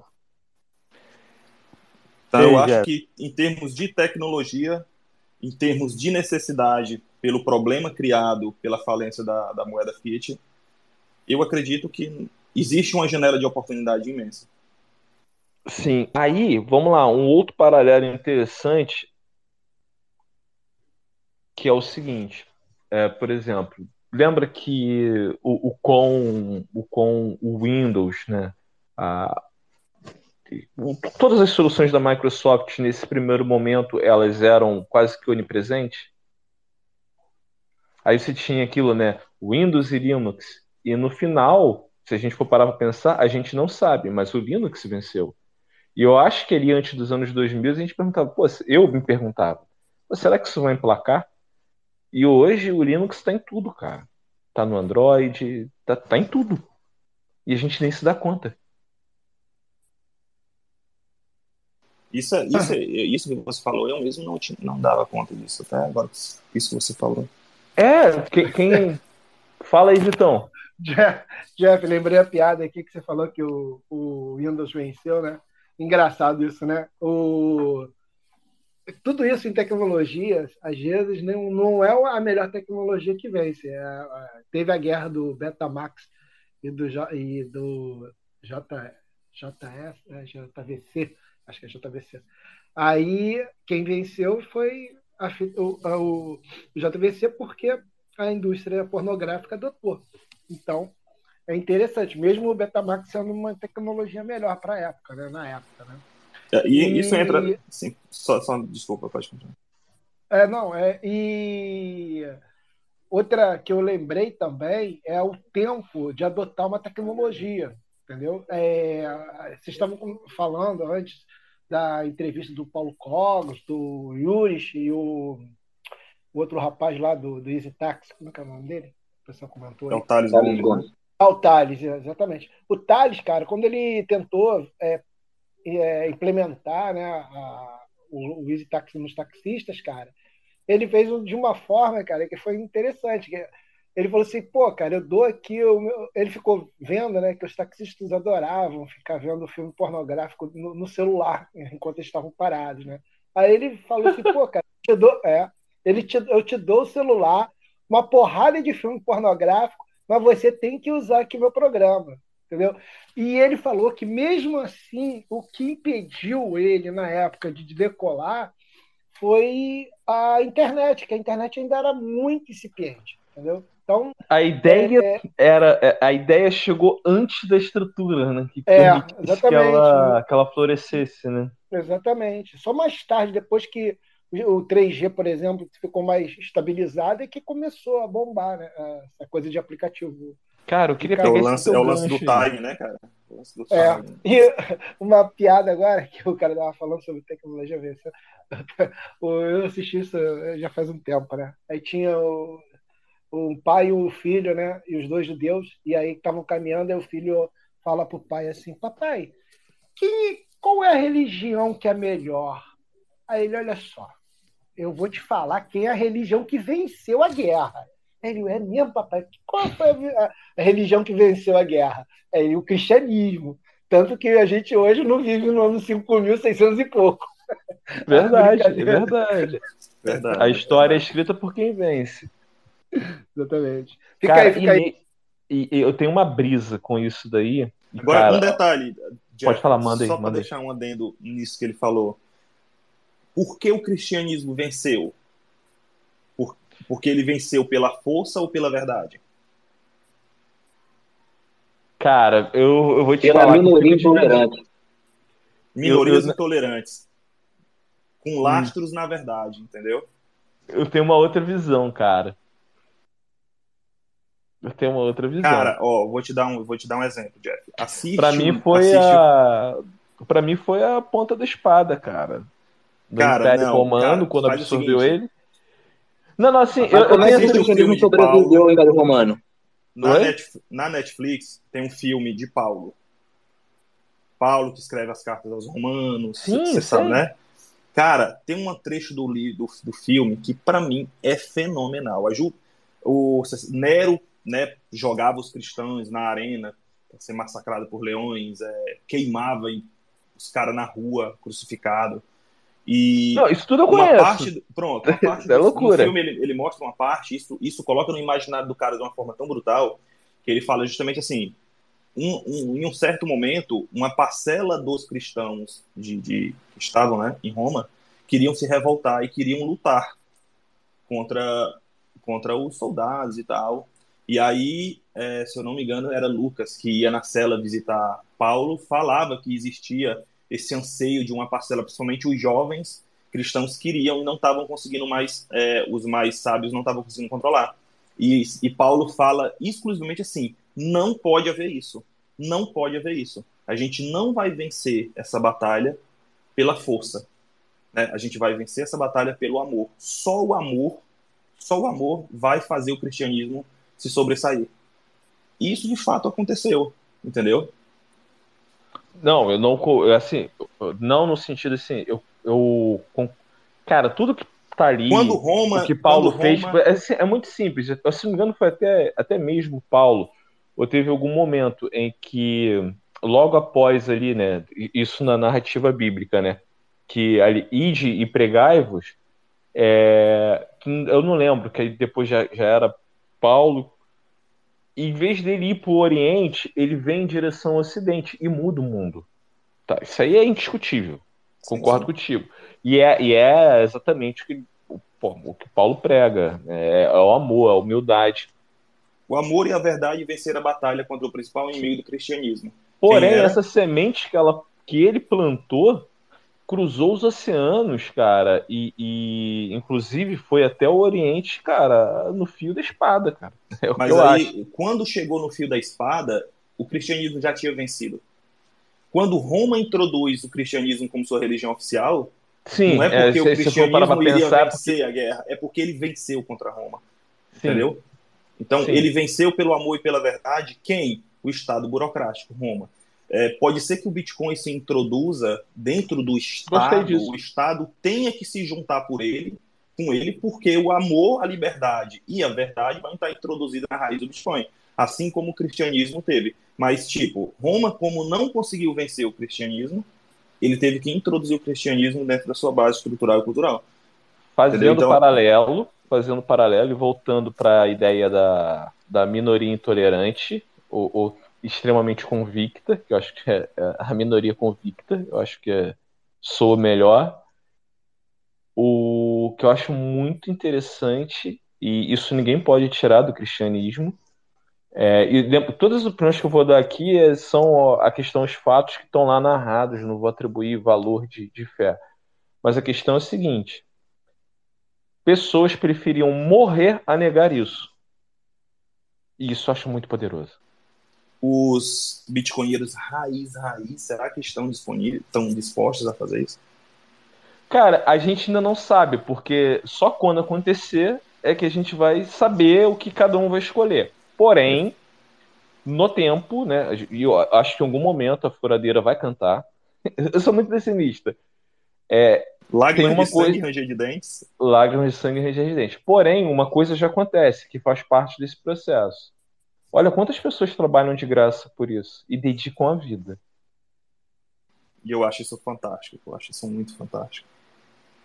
Então, dentro disso, é uma etapa. Na hora em que o fuzil estiver apontado, a gente vai ter a resposta para se de... vamos estar ou não dispostos a morrer por isso. De certo modo, tempo é vida, né? E as pessoas já estão abrindo mão de uma parte da vida dela em prol de desempenhar um trabalho gratuito sem ter nada em troca, né? Entendeu? Que, cara, é impressionante, né? Como a gente chega pelo egoísmo do Bitcoin, é, e, e, de repente ele, ele transforma o indivíduo. Nesse sentido, eu acho o Bitcoin muito parecido, muito similar à experiência religiosa, o sentido de propósito que ele nos dá. Cara, aí Felipe, voltando à bela pergunta que você fez, cara, o Bitcoin tem um futuro brilhante. É, isso não tem sombra de dúvida. É, ah, eu, eu, só, só fico triste que talvez a gente não esteja vivo para ver isso, né? Mas tomara que antes que eu, que eu esteja, né? Tomara, tomara Cara, se você não estiver certo, vivo para isso, você está colocando o teu nome na história. E nesse é, sentido, eu sou egoísta. Eu quero cravar o meu espaço. Quero não, merecer um espaço. Opa, boa noite, galera. Boa, fala André, tudo boa bom? Boa noite, André. Show.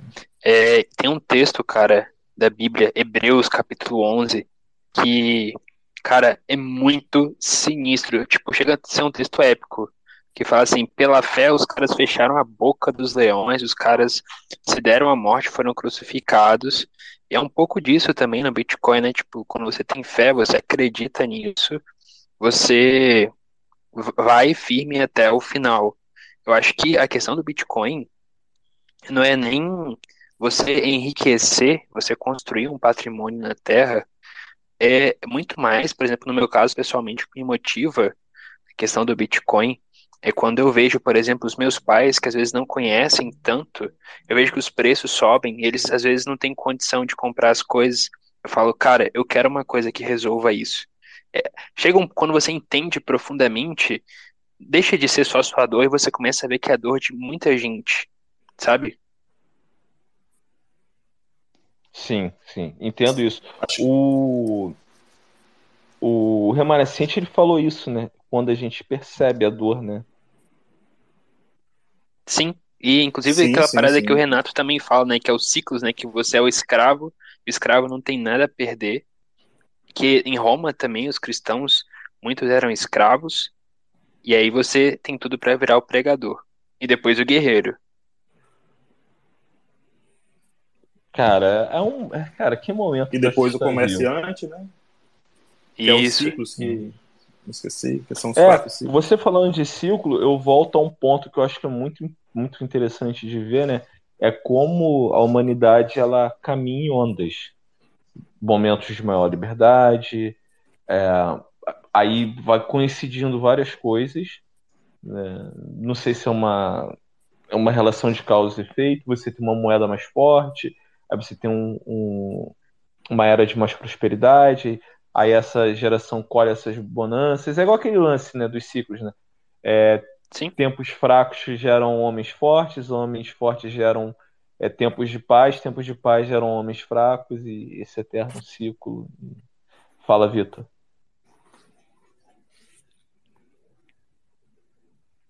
Tem até uma. O pessoal que brinca, que fala assim que todos os anos nosso mundo ele é invadido por uma horda de bárbaros. Chamam crianças. Eu tenho dois bárbaros. É legal esse lance aí. Do... É, a gente tem que apostar na, na juventude, né, cara? Acho que o país. A única aposta que a gente pode fazer na juventude, Vitor, é que ela envelheça. Ah, Não, muito é... boa, muito bom, cara. Parabéns é, por é... essa. É, tudo, tudo é fase, né? Mas tem que ter a criança aí para poder ter a renovação. Não, com certeza, com certeza. Eu acho que uma das maiores destruições que o sistema Fiat está fazendo é a percepção de que filho é caro. Porra, você Mas é justamente isso, cara. Filho é um investimento. Por exemplo, para sua velhice. Para você ter companhia, filho te fortalece. Só que, como todos os investimentos, a moeda Fiat destrói todos os investimentos. E isso é. vai e destrói até a paternidade. Exatamente. É, cara, hoje, é, se, você verdade, pega, né? se você pega aí as mulheres, cara, todo mundo fica falando a mesma coisa. Ah, filho dá muito trabalho, filho dá muito trabalho. Interessante que isso, na bisavó dela não falava, né? Então, ela tinha o trabalho, mas ela via como esse trabalho era importante. Sim, e tipo assim, na época dos nossos avós, o filho dava retorno. Você ter um, uma roça, um sítio, você ter vários filhos ali para você, tipo Ajudava, tipo assim, né? crescer aquilo com você, crescer aquele projeto. Hoje era para ser assim também, cara. Você ter vários filhos, um com cada profissão, todo mundo se ajudando, crescendo junto. É, Só que, infelizmente, é... a moeda Fit destrói isso. É, exatamente. E eu ia comentar que vocês estavam falando aí é, do Bitcoin, né? Aí eu lembrei da, da frase que eu sempre falo com a galera. Cara, eu entrei no Bitcoin pela ganância e agora estou no Bitcoin pelo imperativo moral. Então, é fases. É realmente você, quando começa, assim, você não começa. Você começa leigo, sem saber o que, que é, aí você vai vendo, vai estudando, e aí você tem essa mudança de, de pensamento. Por incrível que, pareça, é, pegando a, um gancho aí do que o Vitor falou, até os próprios chiticonheiros têm um papel fundamental para formar bitcoinheiros. Por mais que eles. Quebrarem a cara? Sim, não, tô brincando, talvez, tô brincando. Mas a dor é, é importante. É, a dor é importante. Tá entendendo? E, é, a maioria das pessoas, querendo ou não, elas são movidas, principalmente na geração atual, pela motivação da ganância. A gente tentar acreditar que existe uma, um imperativo moral introduzido né, dentro das maioria das pessoas e que elas vão adotar o Bitcoin por esse imperativo moral, isso é ilusão. A maioria das pessoas vão adotar por ganância sim. Isso é verdade, isso vai, isso, isso acontece. E os shitcoinheiros, eles têm um papel fundamental, assim, não fundamental, mas por consequência, de fazerem isso, trazer a pessoa por ganância. Quando a pessoa entrar lá, e entender a porra, entender os projetos, entenderem que não é descentralizado, entenderem que a Cara, token, a, que a questão da tokenização é ridícula, os tokens não servem para nada.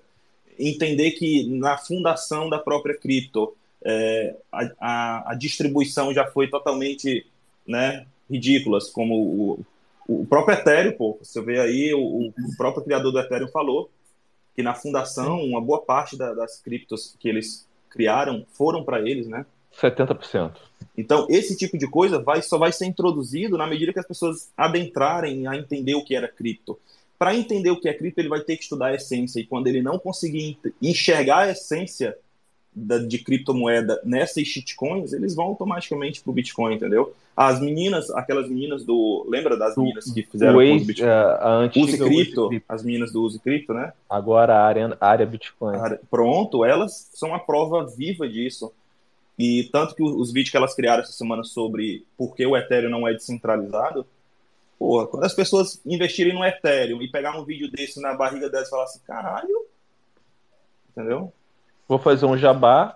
Quem não conhece. Ei, os, não, no... os caras do Ethereum, pô, tinham que ter vergonha. Os caras pré-mineraram, os caras têm um, um, tipo assim, um estoque ridículo. Não, não de, é de, e agora eles é colocam uma parada. Deles. Mas, tipo assim, cara, é, é, você fazer o. Tipo assim, cara, eu, eu acho muito absurdo. Tipo, os caras estão mudando a regra do jogo no meio do jogo. Mas a bola é deles. Eu vou falar mais. Você acha que esse, eu, eu, esse dinheiro que eles estão realizando lucro na cabeça dos otários? Vocês acham que eles estão levando esse dinheiro para onde? Para o sistema Fiat? Vocês acham que eles estão preservando? É para o Bitcoin. Eles, estão, eles, eles não estão fazendo com que esse dinheiro não chegue no Bitcoin. Eles estão fazendo que esse, Bitcoin, que esse dinheiro chegue centralizado no Bitcoin, na posse deles. Eles não vão tirar esse, eles não vão realizar lucro, que nem o próprio, é, como é o fundador lá? dele? Vitalik. Vitalik. Vitalik, pô, ele realizou lucro, isso, isso é documentado, é demonstrado, ele mesmo falou que ele realizou, lucro as duas vezes, os dois ciclos de alta. Você acha que ele tá levando esse dinheiro aí para converter em dólar e segurar em dólar? Então, cara, é, tem duas, eu não lembro qual das duas, não lembro se é a IOS, acredito que até sejam as duas. A IOS e a Tesos, né, duas shitcoins aí, cara, elas são alguns dos maiores detentores de bitcoins que há. Cara, porra, pegaram o, a, o ICO delas e converteram boa parte em Bitcoin. Eu acho que são as duas, acho que são as duas também, eu lembro que eu vi. É, fazer um jabá aqui, cara. Quem não viu, assista lá no canal Planeta Bitcoin, um, um vídeo autoral meu sobre a diferença do Bitcoin e shitcoins. Cara, eu trato exatamente isso. E quero aproveitar aqui também, a gente estava falando sobre adoção de Bitcoin. Cara, eu quero apresentar aqui para a comunidade o Jefferson. Boa noite, Jefferson, tudo bom? Oh, boa noite, Jeff, tá na paz? Ah, meu xará, cara, tô na paz, cara. Bem-vindo à bolha aí. Tamo junto, irmão, legal. E rapaziada, tudo bom aí? Boa noite. Ah, Opa, galera, boa noite, cara. beleza? Bem-vindo. Tranquilo. Tranquilo, obrigado, obrigado. Cara, deixa eu te falar aqui o, um pouquinho do que o, o, eu tive em São Paulo, né? Aí tive a oportunidade de, de conhecer o Jefferson e soube do trabalho incrível que ele está fazendo na cidade dele, em que ele converteu em uma determinada praça 15 pontos de venda para passarem a aceitarem Bitcoin via Lightning, cara. Assim, em primeiro lugar, parabéns demais é, e o cara é guerreiro, cara. A gente pode comer uma pizza, ele já estava lá evangelizando, pedindo para aceitar. Ele tem feito esse trabalho aí incrível e aí nasceu o Soul Bitcoin e a gente vai estar tá batendo um papo com ele no próximo Space aqui e ele vai contar mais detalhes do, do que ele tem feito e do que vai vir. Aí, show. Surgiu, surgiu, rapaziada. Surgiu aí que também tô no, no mercado aí faz uns anos já. Só se lascando até eu acordar, virar minha chave. É, tenta ser trade, tenta arrumar alguma coisa e acaba só perdendo o capital que a gente já tinha. E eu tava vendo a galera tudo falando de Satoshi, baixa a carteira e baixei uma Blue Wallet aqui. Isso faz duas nem duas semanas não fazem. Aí fui num, num trailer, a esposa falou pra comprar um churros. Falei de Satoshi com o rapaz. E nisso eu tinha baixado a Blue Wallet e colocado o Satoshi pra fazer o teste, né? Aí comprei dois churros no Satoshi. Aí eu fiquei, eu pirei, eu falei, é nada. Era mais rápido que o Pix. cara, sensacional, cara. Fica à vontade aí. Muito legal, cara. Deixa eu passar aqui. Aí, rapaziada, eu cheguei aqui. Eu quero falar que é para todo mundo aqui que tá no mesmo caminho. E aí eu cheguei na praça, eu olhei pra praça ali, eu vi as meninas da Arena, Arena área Bitcoin falando que foram no lugar e viram o CoinMap. Tem um lugar que chama CoinMap e você vê o pessoal que aceita Bitcoin. Aí eu fui pesquisar e, tipo, no Brasil é escasso os lugares.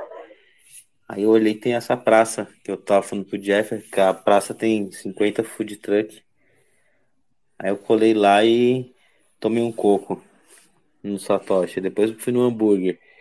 E aí fui evangelizando a galera lá. E, tipo, em duas semanas tô com uns 17 trailers já aceitando.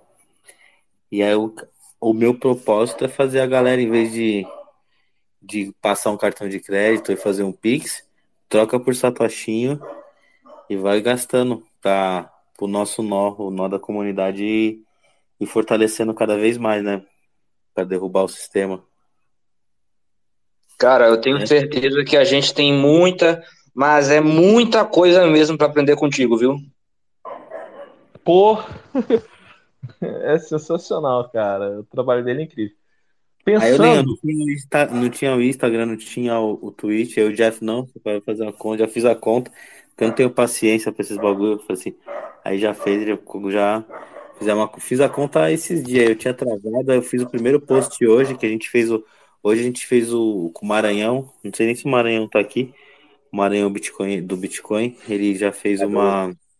Ah, geral conhece ele, pô. O Maranhão é lenda já aqui, cara, na comunidade. Então, o Maranhão já colocou colocou na, na, no bloco, né? A gente fez uma, uma transação no bloco e já escrevemos o início do projeto hoje. E. Porra, parabéns, cara. É, cara, eu acho que começar muito com o pé direito, já. galera, depois pra eles verem lá o, o, o, bloco, depois, Jeff. Sim, sim.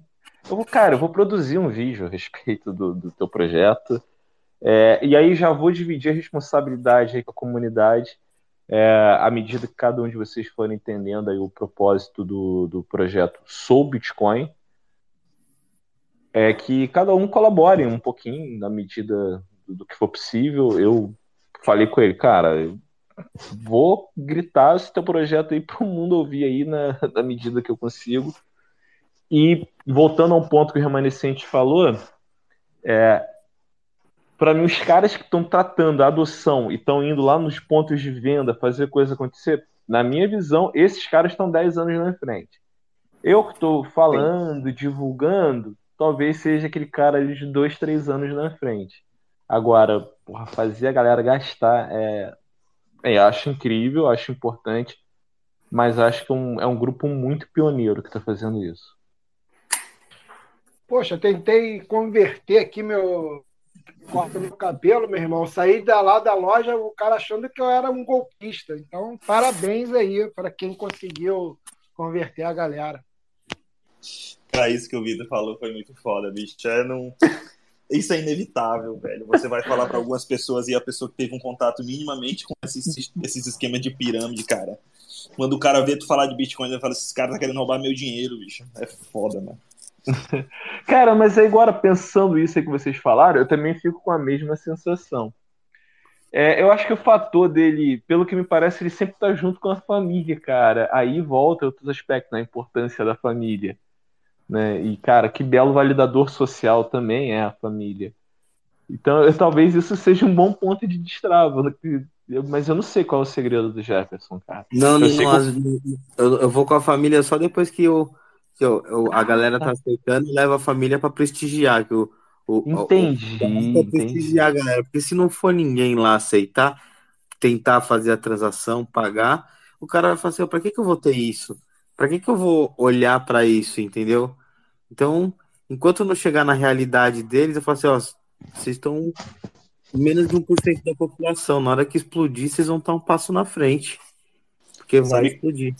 Sabe quando eu acho que isso pode acontecer no Brasil? Há alguns meses atrás eu estava conversando com, com um pai de um sócio meu, que ele passou pelo que aconteceu na hiperinflação no Brasil, né?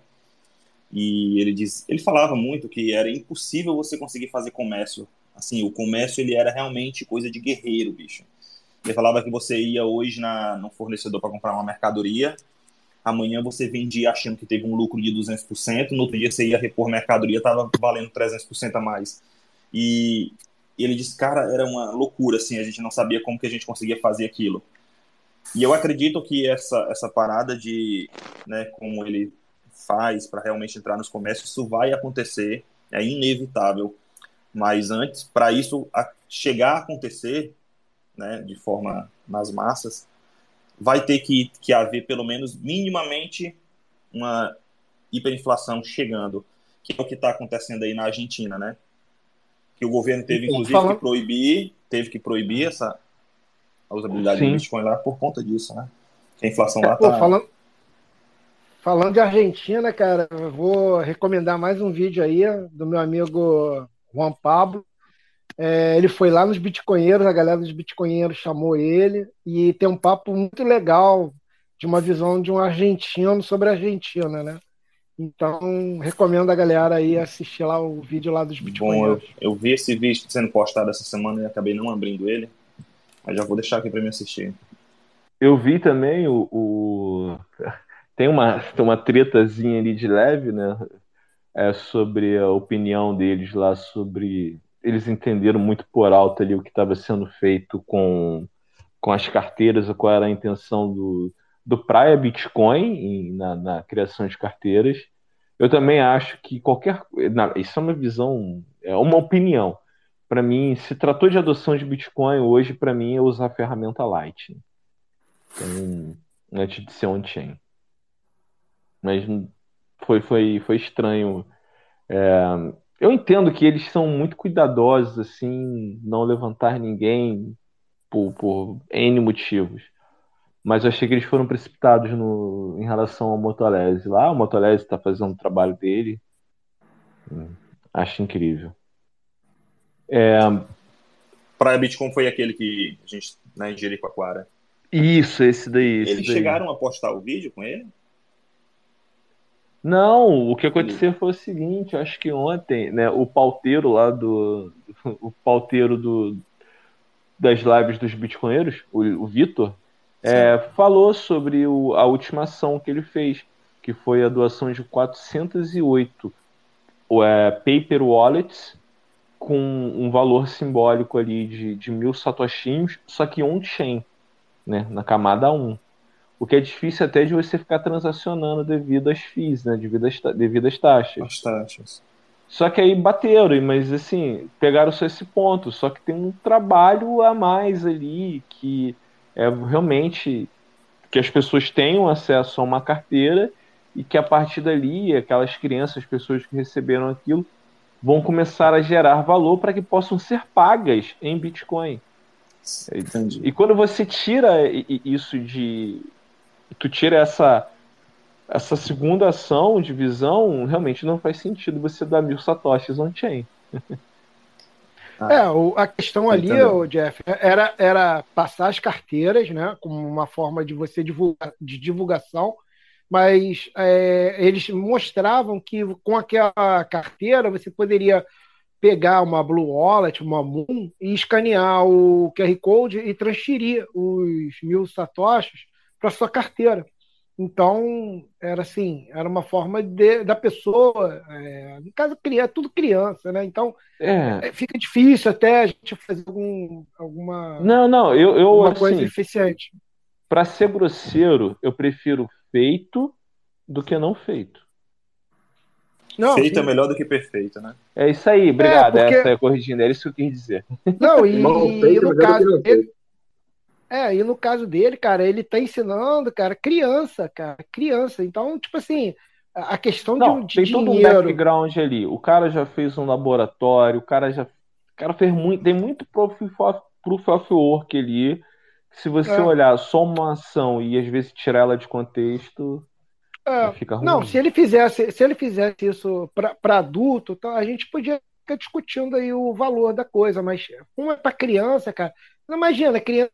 Tudo bem, hoje, é, dependendo da onde você esteja, tem criança que já está em celular, né? Criança com 6, 7 anos já está com o celular na mão.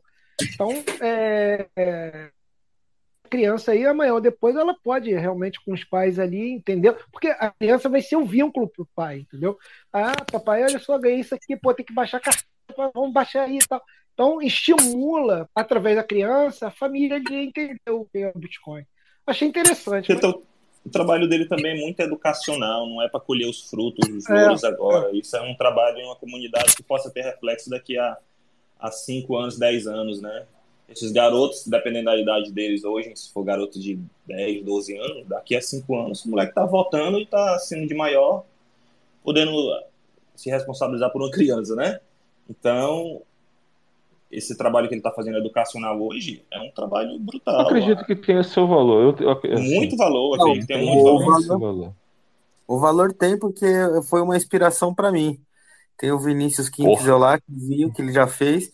O, o maior valor está refletido aqui no que eu fiz. Eu fiz a mesma coisa que ele, porque tinha uma apresentação dos meus filhos na escola. Eles fazem. É uma sala pequena que eles têm, que eles fazem homeschool.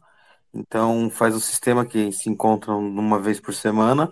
E nessa vez, por via das, eu tinha estourado o cofre, eles tinham estourado, encheu o cofrinho de moedas. E aí o que, que eles iam fazer, eu expliquei de satoshis. E aí minhas crianças pegaram, cada um deu 200 e poucos reais para cada um, e eu comprei de satoshi, expliquei, comprei de satoshi para eles. Eles que a menina, a Betina não queria, e aí o, o meu menor quis. Aí ela viu que ele ia querer, eu peguei, tipo, dobrei a grana, coloquei para eles, fiquei parabéns, que eu tinha contado a história do marshmallow para eles, né? Não sei se a galera não sabe aí. Cara, sensacional isso. Aí eu peguei e fiz a mesma coisa que o Motolese fez. Aí ele tinha que fazer, eles faziam uma apresentação na escola, por isso que eu falei do cofrinho. Então eles foram fazer uma apresentação na escola e explicaram do cofrinho que eles estouraram, que já é o terceiro, um foram viajar, o outro foram pagaram a festa de aniversário e esse eles guardaram porque queria comprar uma fazenda. E aí eu levei cara, maravilhoso, cara. Que massa, cara, parabéns. E aí Não, agora eu tô curioso, eu tô curioso com a fe... Tô curioso com esse lance do marshmallow aí, conta aí essa história. O teste do marshmallow, pô, conhece não o teste do marshmallow? Ah, sim, sim, sim, porra, perfeito, talvez não, o que não, eles é fazendo muito... ali o que talvez ele seja a nova. nova é, perfeito. Ficou ótimo isso aí. Boa comparação. Cara, maravilhoso, não, cara. Eu não conheço a história do marshmallow. A história do marshmallow é que há algumas décadas atrás foi feita uma pesquisa nos Estados Unidos sobre qual seria o comportamento de algumas crianças com a sua preferência temporal. O que, que eles fizeram? Eles colocaram várias crianças em, uma, em, é, em testes e colocaram ela numa cadeira, né? Fizeram seguinte, não, não. a seguinte proposta para a criança: ó, a gente vai colocar um marshmallow aqui em cima, certo? Eu vou só ali e volto já. Se quando eu voltar o marshmallow ainda estiver aqui, você não tiver comido, você ganha um outro marshmallow. E aí algumas crianças comiam, e é legal o vídeo que ele fica mostrando como que as crianças se comportavam, e algumas se controlavam, outras conseguiam ter uma preferência temporal um pouco mais longa, de esperar ele voltar para receber o segundo marshmallow, outras comeram. E isso se mostrou, a pesquisa feita de longo prazo, se mostrou que as crianças que tiveram uma preferência temporal mais longa, ou seja, esperaram ele voltar para receber o segundo marshmallow, tiveram mais sucesso nas suas carreiras profissionais, entendeu? Então, é basicamente a questão de você conseguir medir a preferência temporal da criança e o quanto ela consegue é, realizar isso como forma de investimento. É quase como que o Bitcoin seja hoje, né? Você deixar de pegar essa moeda fiat, que é baseada no consumo e no crédito, e simplesmente alocar em um ativo que ele vai te dar um segundo marshmallow daqui a alguns anos, é aquela aquilo que foi feito. A, as pessoas do futuro que conseguiram segurar essa sua moeda fiat hoje e converter em Bitcoin, vai ganhar um segundo marshmallow amanhã e talvez sejam as pessoas que tenham mais sucesso em suas carreiras, famílias qualquer coisa que seja, né? Basicamente exato, isso. Exato. Outro ponto disso que você está falando e da colheita do, do marshmallow, que vai ser vai ser uma coisa extremamente didática do ponto de vista do ego, não sei como é que vai ser para algumas famílias, colegas de trabalho, é dois, três ciclos de Raven para as pessoas que estão à nossa volta. Se o Bitcoin seguir o caminho natural dele, vai ser uma prova, vai ser um. Vai, sabe assim, cara, vai, vai ser algo transformador. Porque aí todo mundo vai ver, putz, deu certo. É o caso do Alex aí, cara. Sim. Esse lance do marshmallow me lembrou a história do cara, né? Que era um pai, tinha duas crianças, né? E ele queria mostrar o que, que era o socialismo. Aí ele falou assim. É, o que era? O que, que era? Socialismo. Ah, tá. O que é o socialismo? Aí ele falou assim: vou, vou, vou, demonstrar para vocês o que é o socialismo o que é o Estado. Aí as crianças, ah, tá, legal. Aí pegou o mais novo, falou assim: ó, te dou 100 reais para você limpar o banheiro. Caraca, o mais novo ficou maravilhado. Não, beleza. Aí limpou lá o banheiro e tal, pá, pá, pá. Chegou para receber o dinheiro. Aí o pai falou assim: olha só, é, dentro dos 100 reais aqui, 60 reais é do Estado, tá? Então, vou tirar. Toma, toma 20, porque 20 é, é da Perfeito isso. não fez nada. Então, tipo assim, ele mostrou o que é o Estado e o que mostrou o que é o socialismo. Né? Maravilhoso. Mas muito boa, maravilhoso, né? Caraca, que é cada uma melhor que a outra. Já vou adotar pra minha filha, pô. Amanhã mesmo vou mandar ela lavar o banheiro. Caralho, velho. Foda, hein? Cara, que, que da hora, cara. Então, assim, eu tô, fiquei muito feliz em ter tido a oportunidade de conhecer o Jefferson. É, cara, e eu acho que tá surgindo algo incrível aí. Algo que pode ser, sabe, grandioso, principalmente naquele sentido de, de sentido de propósito, de, de, missão cumprida, se ele conseguir atingir esse objetivo. É, com, eu vou usar um princípio, o remanescente deve conhecer bem, um princípio cristão. É, faça o melhor que você puder com aquilo que vem às suas mãos, né? Faça como se estivesse fazendo para o próprio Deus. Então, sim, sim, sim. É, cara, foi da hora. E ó, o cara é guerreiro, cara. O cara fez uma viagem de trocentos quilômetros para poder a gente bater uma, trocar uma ideia, a gente trocou essa ideia pessoalmente, foi, foi incrível e o, o trabalho está acontecendo. É, eu acho que de alguma maneira eu posso agradecer, ele também vai, ele vai agradecer na, na, na live que ele vai estar tá aí. O Cris, do Crypto Legends, cara, um cara que trabalha demais no backstage. É, pô, ele fez esse logo aí que para mim tá incrível. A gente foi trocando ideia ali, todo mundo. Cara, Bitcoin Maranhão, cara, cara é muito grande, mano. Eu cheguei. E, ah, isso é uma característica da comunidade remanescente. Eu, tenho, eu que acabei que eu me. Fiz assim, a gente começa a se expor, né? Com projetos. Eu tenho um planeta Bitcoin. É, a bolha eu não chamo de projeto, para mim isso daqui é, é, o churrasco. Então a gente faz um churrasquinho semanal, vem a galera, troca ideia. E eu adoro é, conhecer histórias, trajetórias, eu acho que isso é extremamente didático, acho que se ensina muito. O... Cara, tu, tu fala assim pro. eu cheguei assim pro Marão, pô, Marão, é isso aqui, isso aqui tá acontecendo e tal. Mano, o cara passou a tarde trabalhando, velho. Trazendo soluções. O cara entregando que sabe.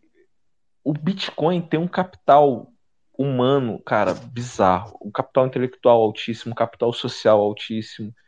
É, então, pensando nisso, tem muito futuro, cara.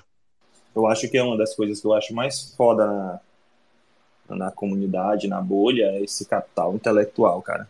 A gente pega um cara como o Leta, né? Tá louco.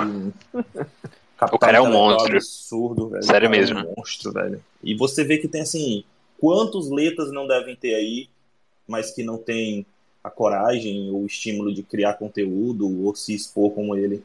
Eu não tenho dúvidas que a comunidade Bitcoin tem diversos letas por aí que não que não façam o que cara, ele faz. E entendeu? cada um, outra coisa também, assim, que às vezes me assustava muito. Por exemplo. Pô, Jeff, e, e, o, e o Diego, cara, o Diego Collin. Caralho, tá Diego Collin, velho, muito Porra, foda, é, essa última live dele lá com o Humberto, puta que pariu. Eu montei meu Node, cara. Eu montei, montei um Node Lightning. pra fazer isso, né?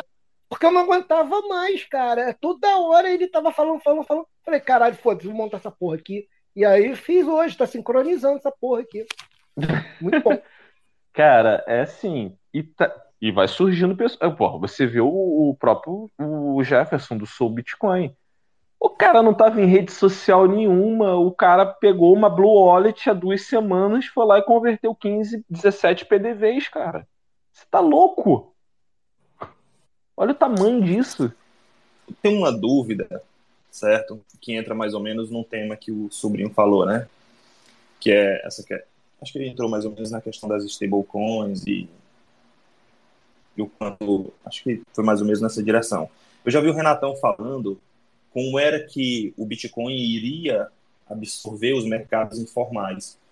Ele até dá o número, eu não lembro qual foi o número que ele deu exato sobre qual é a porcentagem da economia informal do Brasil, se eu não me engano é em torno de 40%. É, Isso vai desde a prostituta, entre o jogo do bicho, entre a droga, entre, é, o, entre o médico que não dá nota e tudo mais. É, entre 40 e 45, eu... fica sempre é, oscilando aí. Ele diz que meio que o Bitcoin vai, vai criar, né, vai ser colateral para as stablecoins, que vão fazer com que esse comércio ainda exista. A pergunta que eu faço é: como isso seria feito em termos práticos, técnicos? Se alguém, eu não sei se o sobrinho, baseado na pergunta que ele fez, ele teria algum entendimento sobre isso, se foi isso que ele falou com o Alan, eu não assisti a live dele toda antes, é, e se a Light Network ela tem, é, como é que eu posso dizer, é, se ela, se ela não tem registro, ela a é segura e, e, não transparente para poder adotar esse, absorver esses mercados, entendeu? Se vai ter que ter tecnologias diferentes, é, que Tem uma história de FedMint. É, eu conversei com o Kolig quando ele estava aqui em São Paulo no evento. Justamente, eu fiz exatamente essa mesma pergunta para ele. Cara, como é que vai ser esse negócio que o Renatão fala aí, desses André, mercados e tal? Você estava no evento em São Paulo agora, sexta-feira? Tava. Tava. estávamos lá. Pena que eu não te vi, assim, não tô lembrado. É. tá, estávamos lá. E eu perguntei para o Colig justamente isso, exatamente essa mesma pergunta. Como é que vai rolar isso na prática e tal? Ele falou, olha, vai surgir as FedMints, que é como se fosse um Node Lightning, para compartilhado, mas com segurança para um grupo de pessoas. E aí, nesse, na Lightning, nesses FedMints, que vão ser seriam emitidos, ele chamou de eCash. Ele falou, ah, esse nome de sintético não é muito legal, não. Eu prefiro chamar de eCash. E aí o pessoal ia, ia trocar isso com Bitcoin. Alguma coisa nesse sentido. É, entendi, entendi. Sentido. A Light, ela, ela, ela tem privacidade de fato, não tem? Sim, super. super. Muito privada, um pouco contrário do que a camada 1 do Bitcoin, né? Uhum. Sim, e quando os pontos de venda, e eles têm né, um incentivo muito grande para isso, eles terem o seu próprio node, cara, vai ser ponto a ponto. E isso é privacidade. Isso é um dinheiro público. eu vou estudar mais sobre a live. Eu preciso ver essas lives. Eu estudei muito pouco, muito tá pouco. louco, cara. É... Compartilhei aí, viu? Olha aí, ó. Cara, a Lightning é sinistra, mas tá vindo aí o Taro e os Fed Mints, que vale muito a pena você dar uma olhadinha também. Aí, gente, o que eu, eu falar assim para a comunidade, por exemplo, tá nascendo aí o projeto sobre Bitcoin. E assim, cara, eu acredito que vai ter muitos desafios. E quem se identificar e puder colaborar, eu acredito que eu consigo colaborar nessa questão de no momento em que eles forem para o YouTube, eu estou com uma pequena experiência lá, produção de vídeos, eu tenho uma pequena experiência com o que eu tenho feito.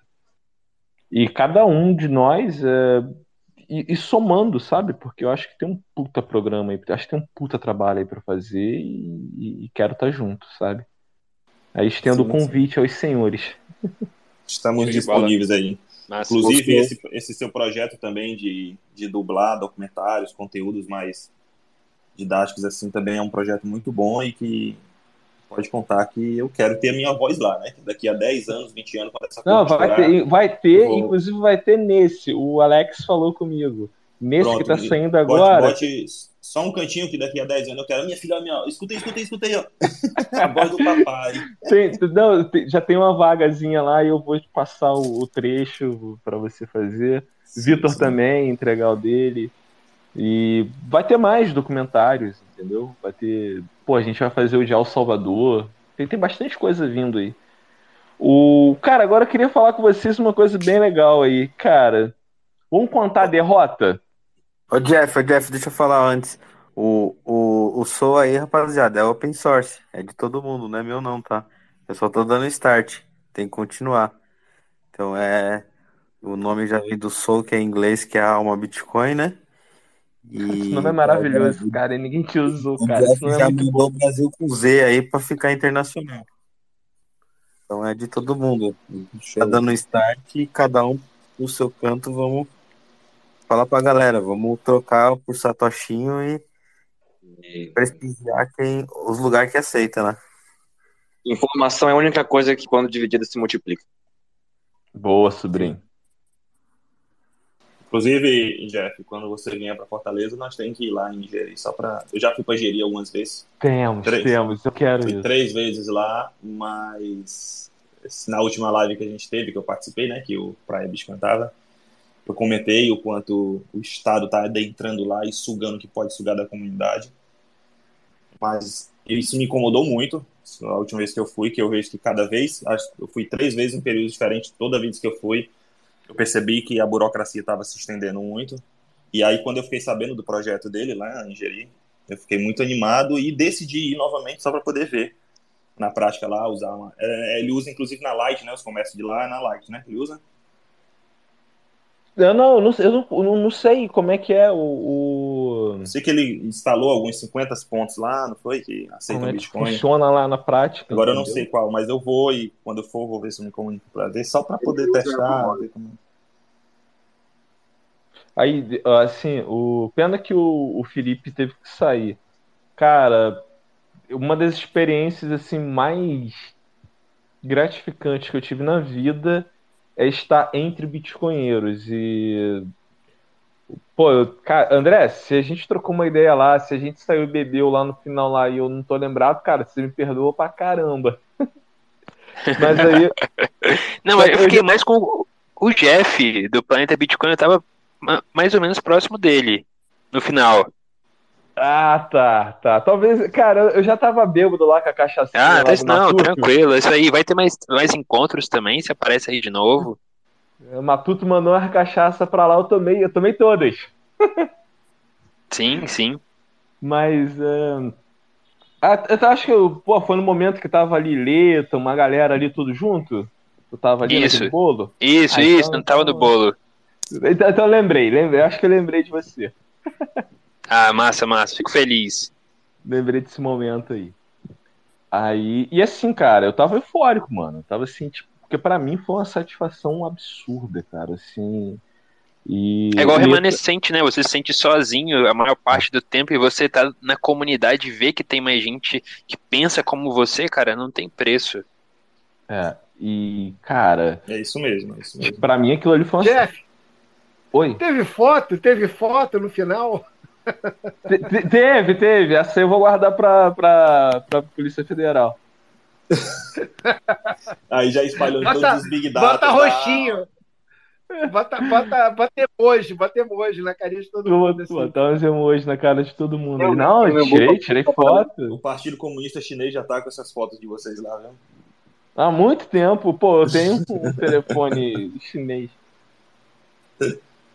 Mas assim, cara, é uma é uma satisfação muito grande você estar entre bitcoinheiros, cara. E assim, você via a galera assim animadaça e todo mundo muito acessível. E o Letas, genial como sempre, depois daquele encontro ali todo, é, ele foi e mandou, né, cara? Acho que o melhor fundamento do Bitcoin são os bitcoinheiros. E eu tô com essa. Eu fico imaginando a questão do Bitcoin não só como imperativo moral, como investimento, mas como uma janela de oportunidades para todo um grupo de pessoas que estão se antecipando às tecnologias que vão surgir mediante isso. E uma das coisas que eu fico pensando é essa comunidade que se, se criou, como que ela vai estar daqui a 10 anos, entendeu? Não só em termos do ativo em si, como uma questão pessoal, mas será que muitos vão conseguir enxergar oportunidades? Vai sair algum cara que vai enxergar produtos, é, vai tomar boa. direcionamentos que eu fico Ei, muito boa.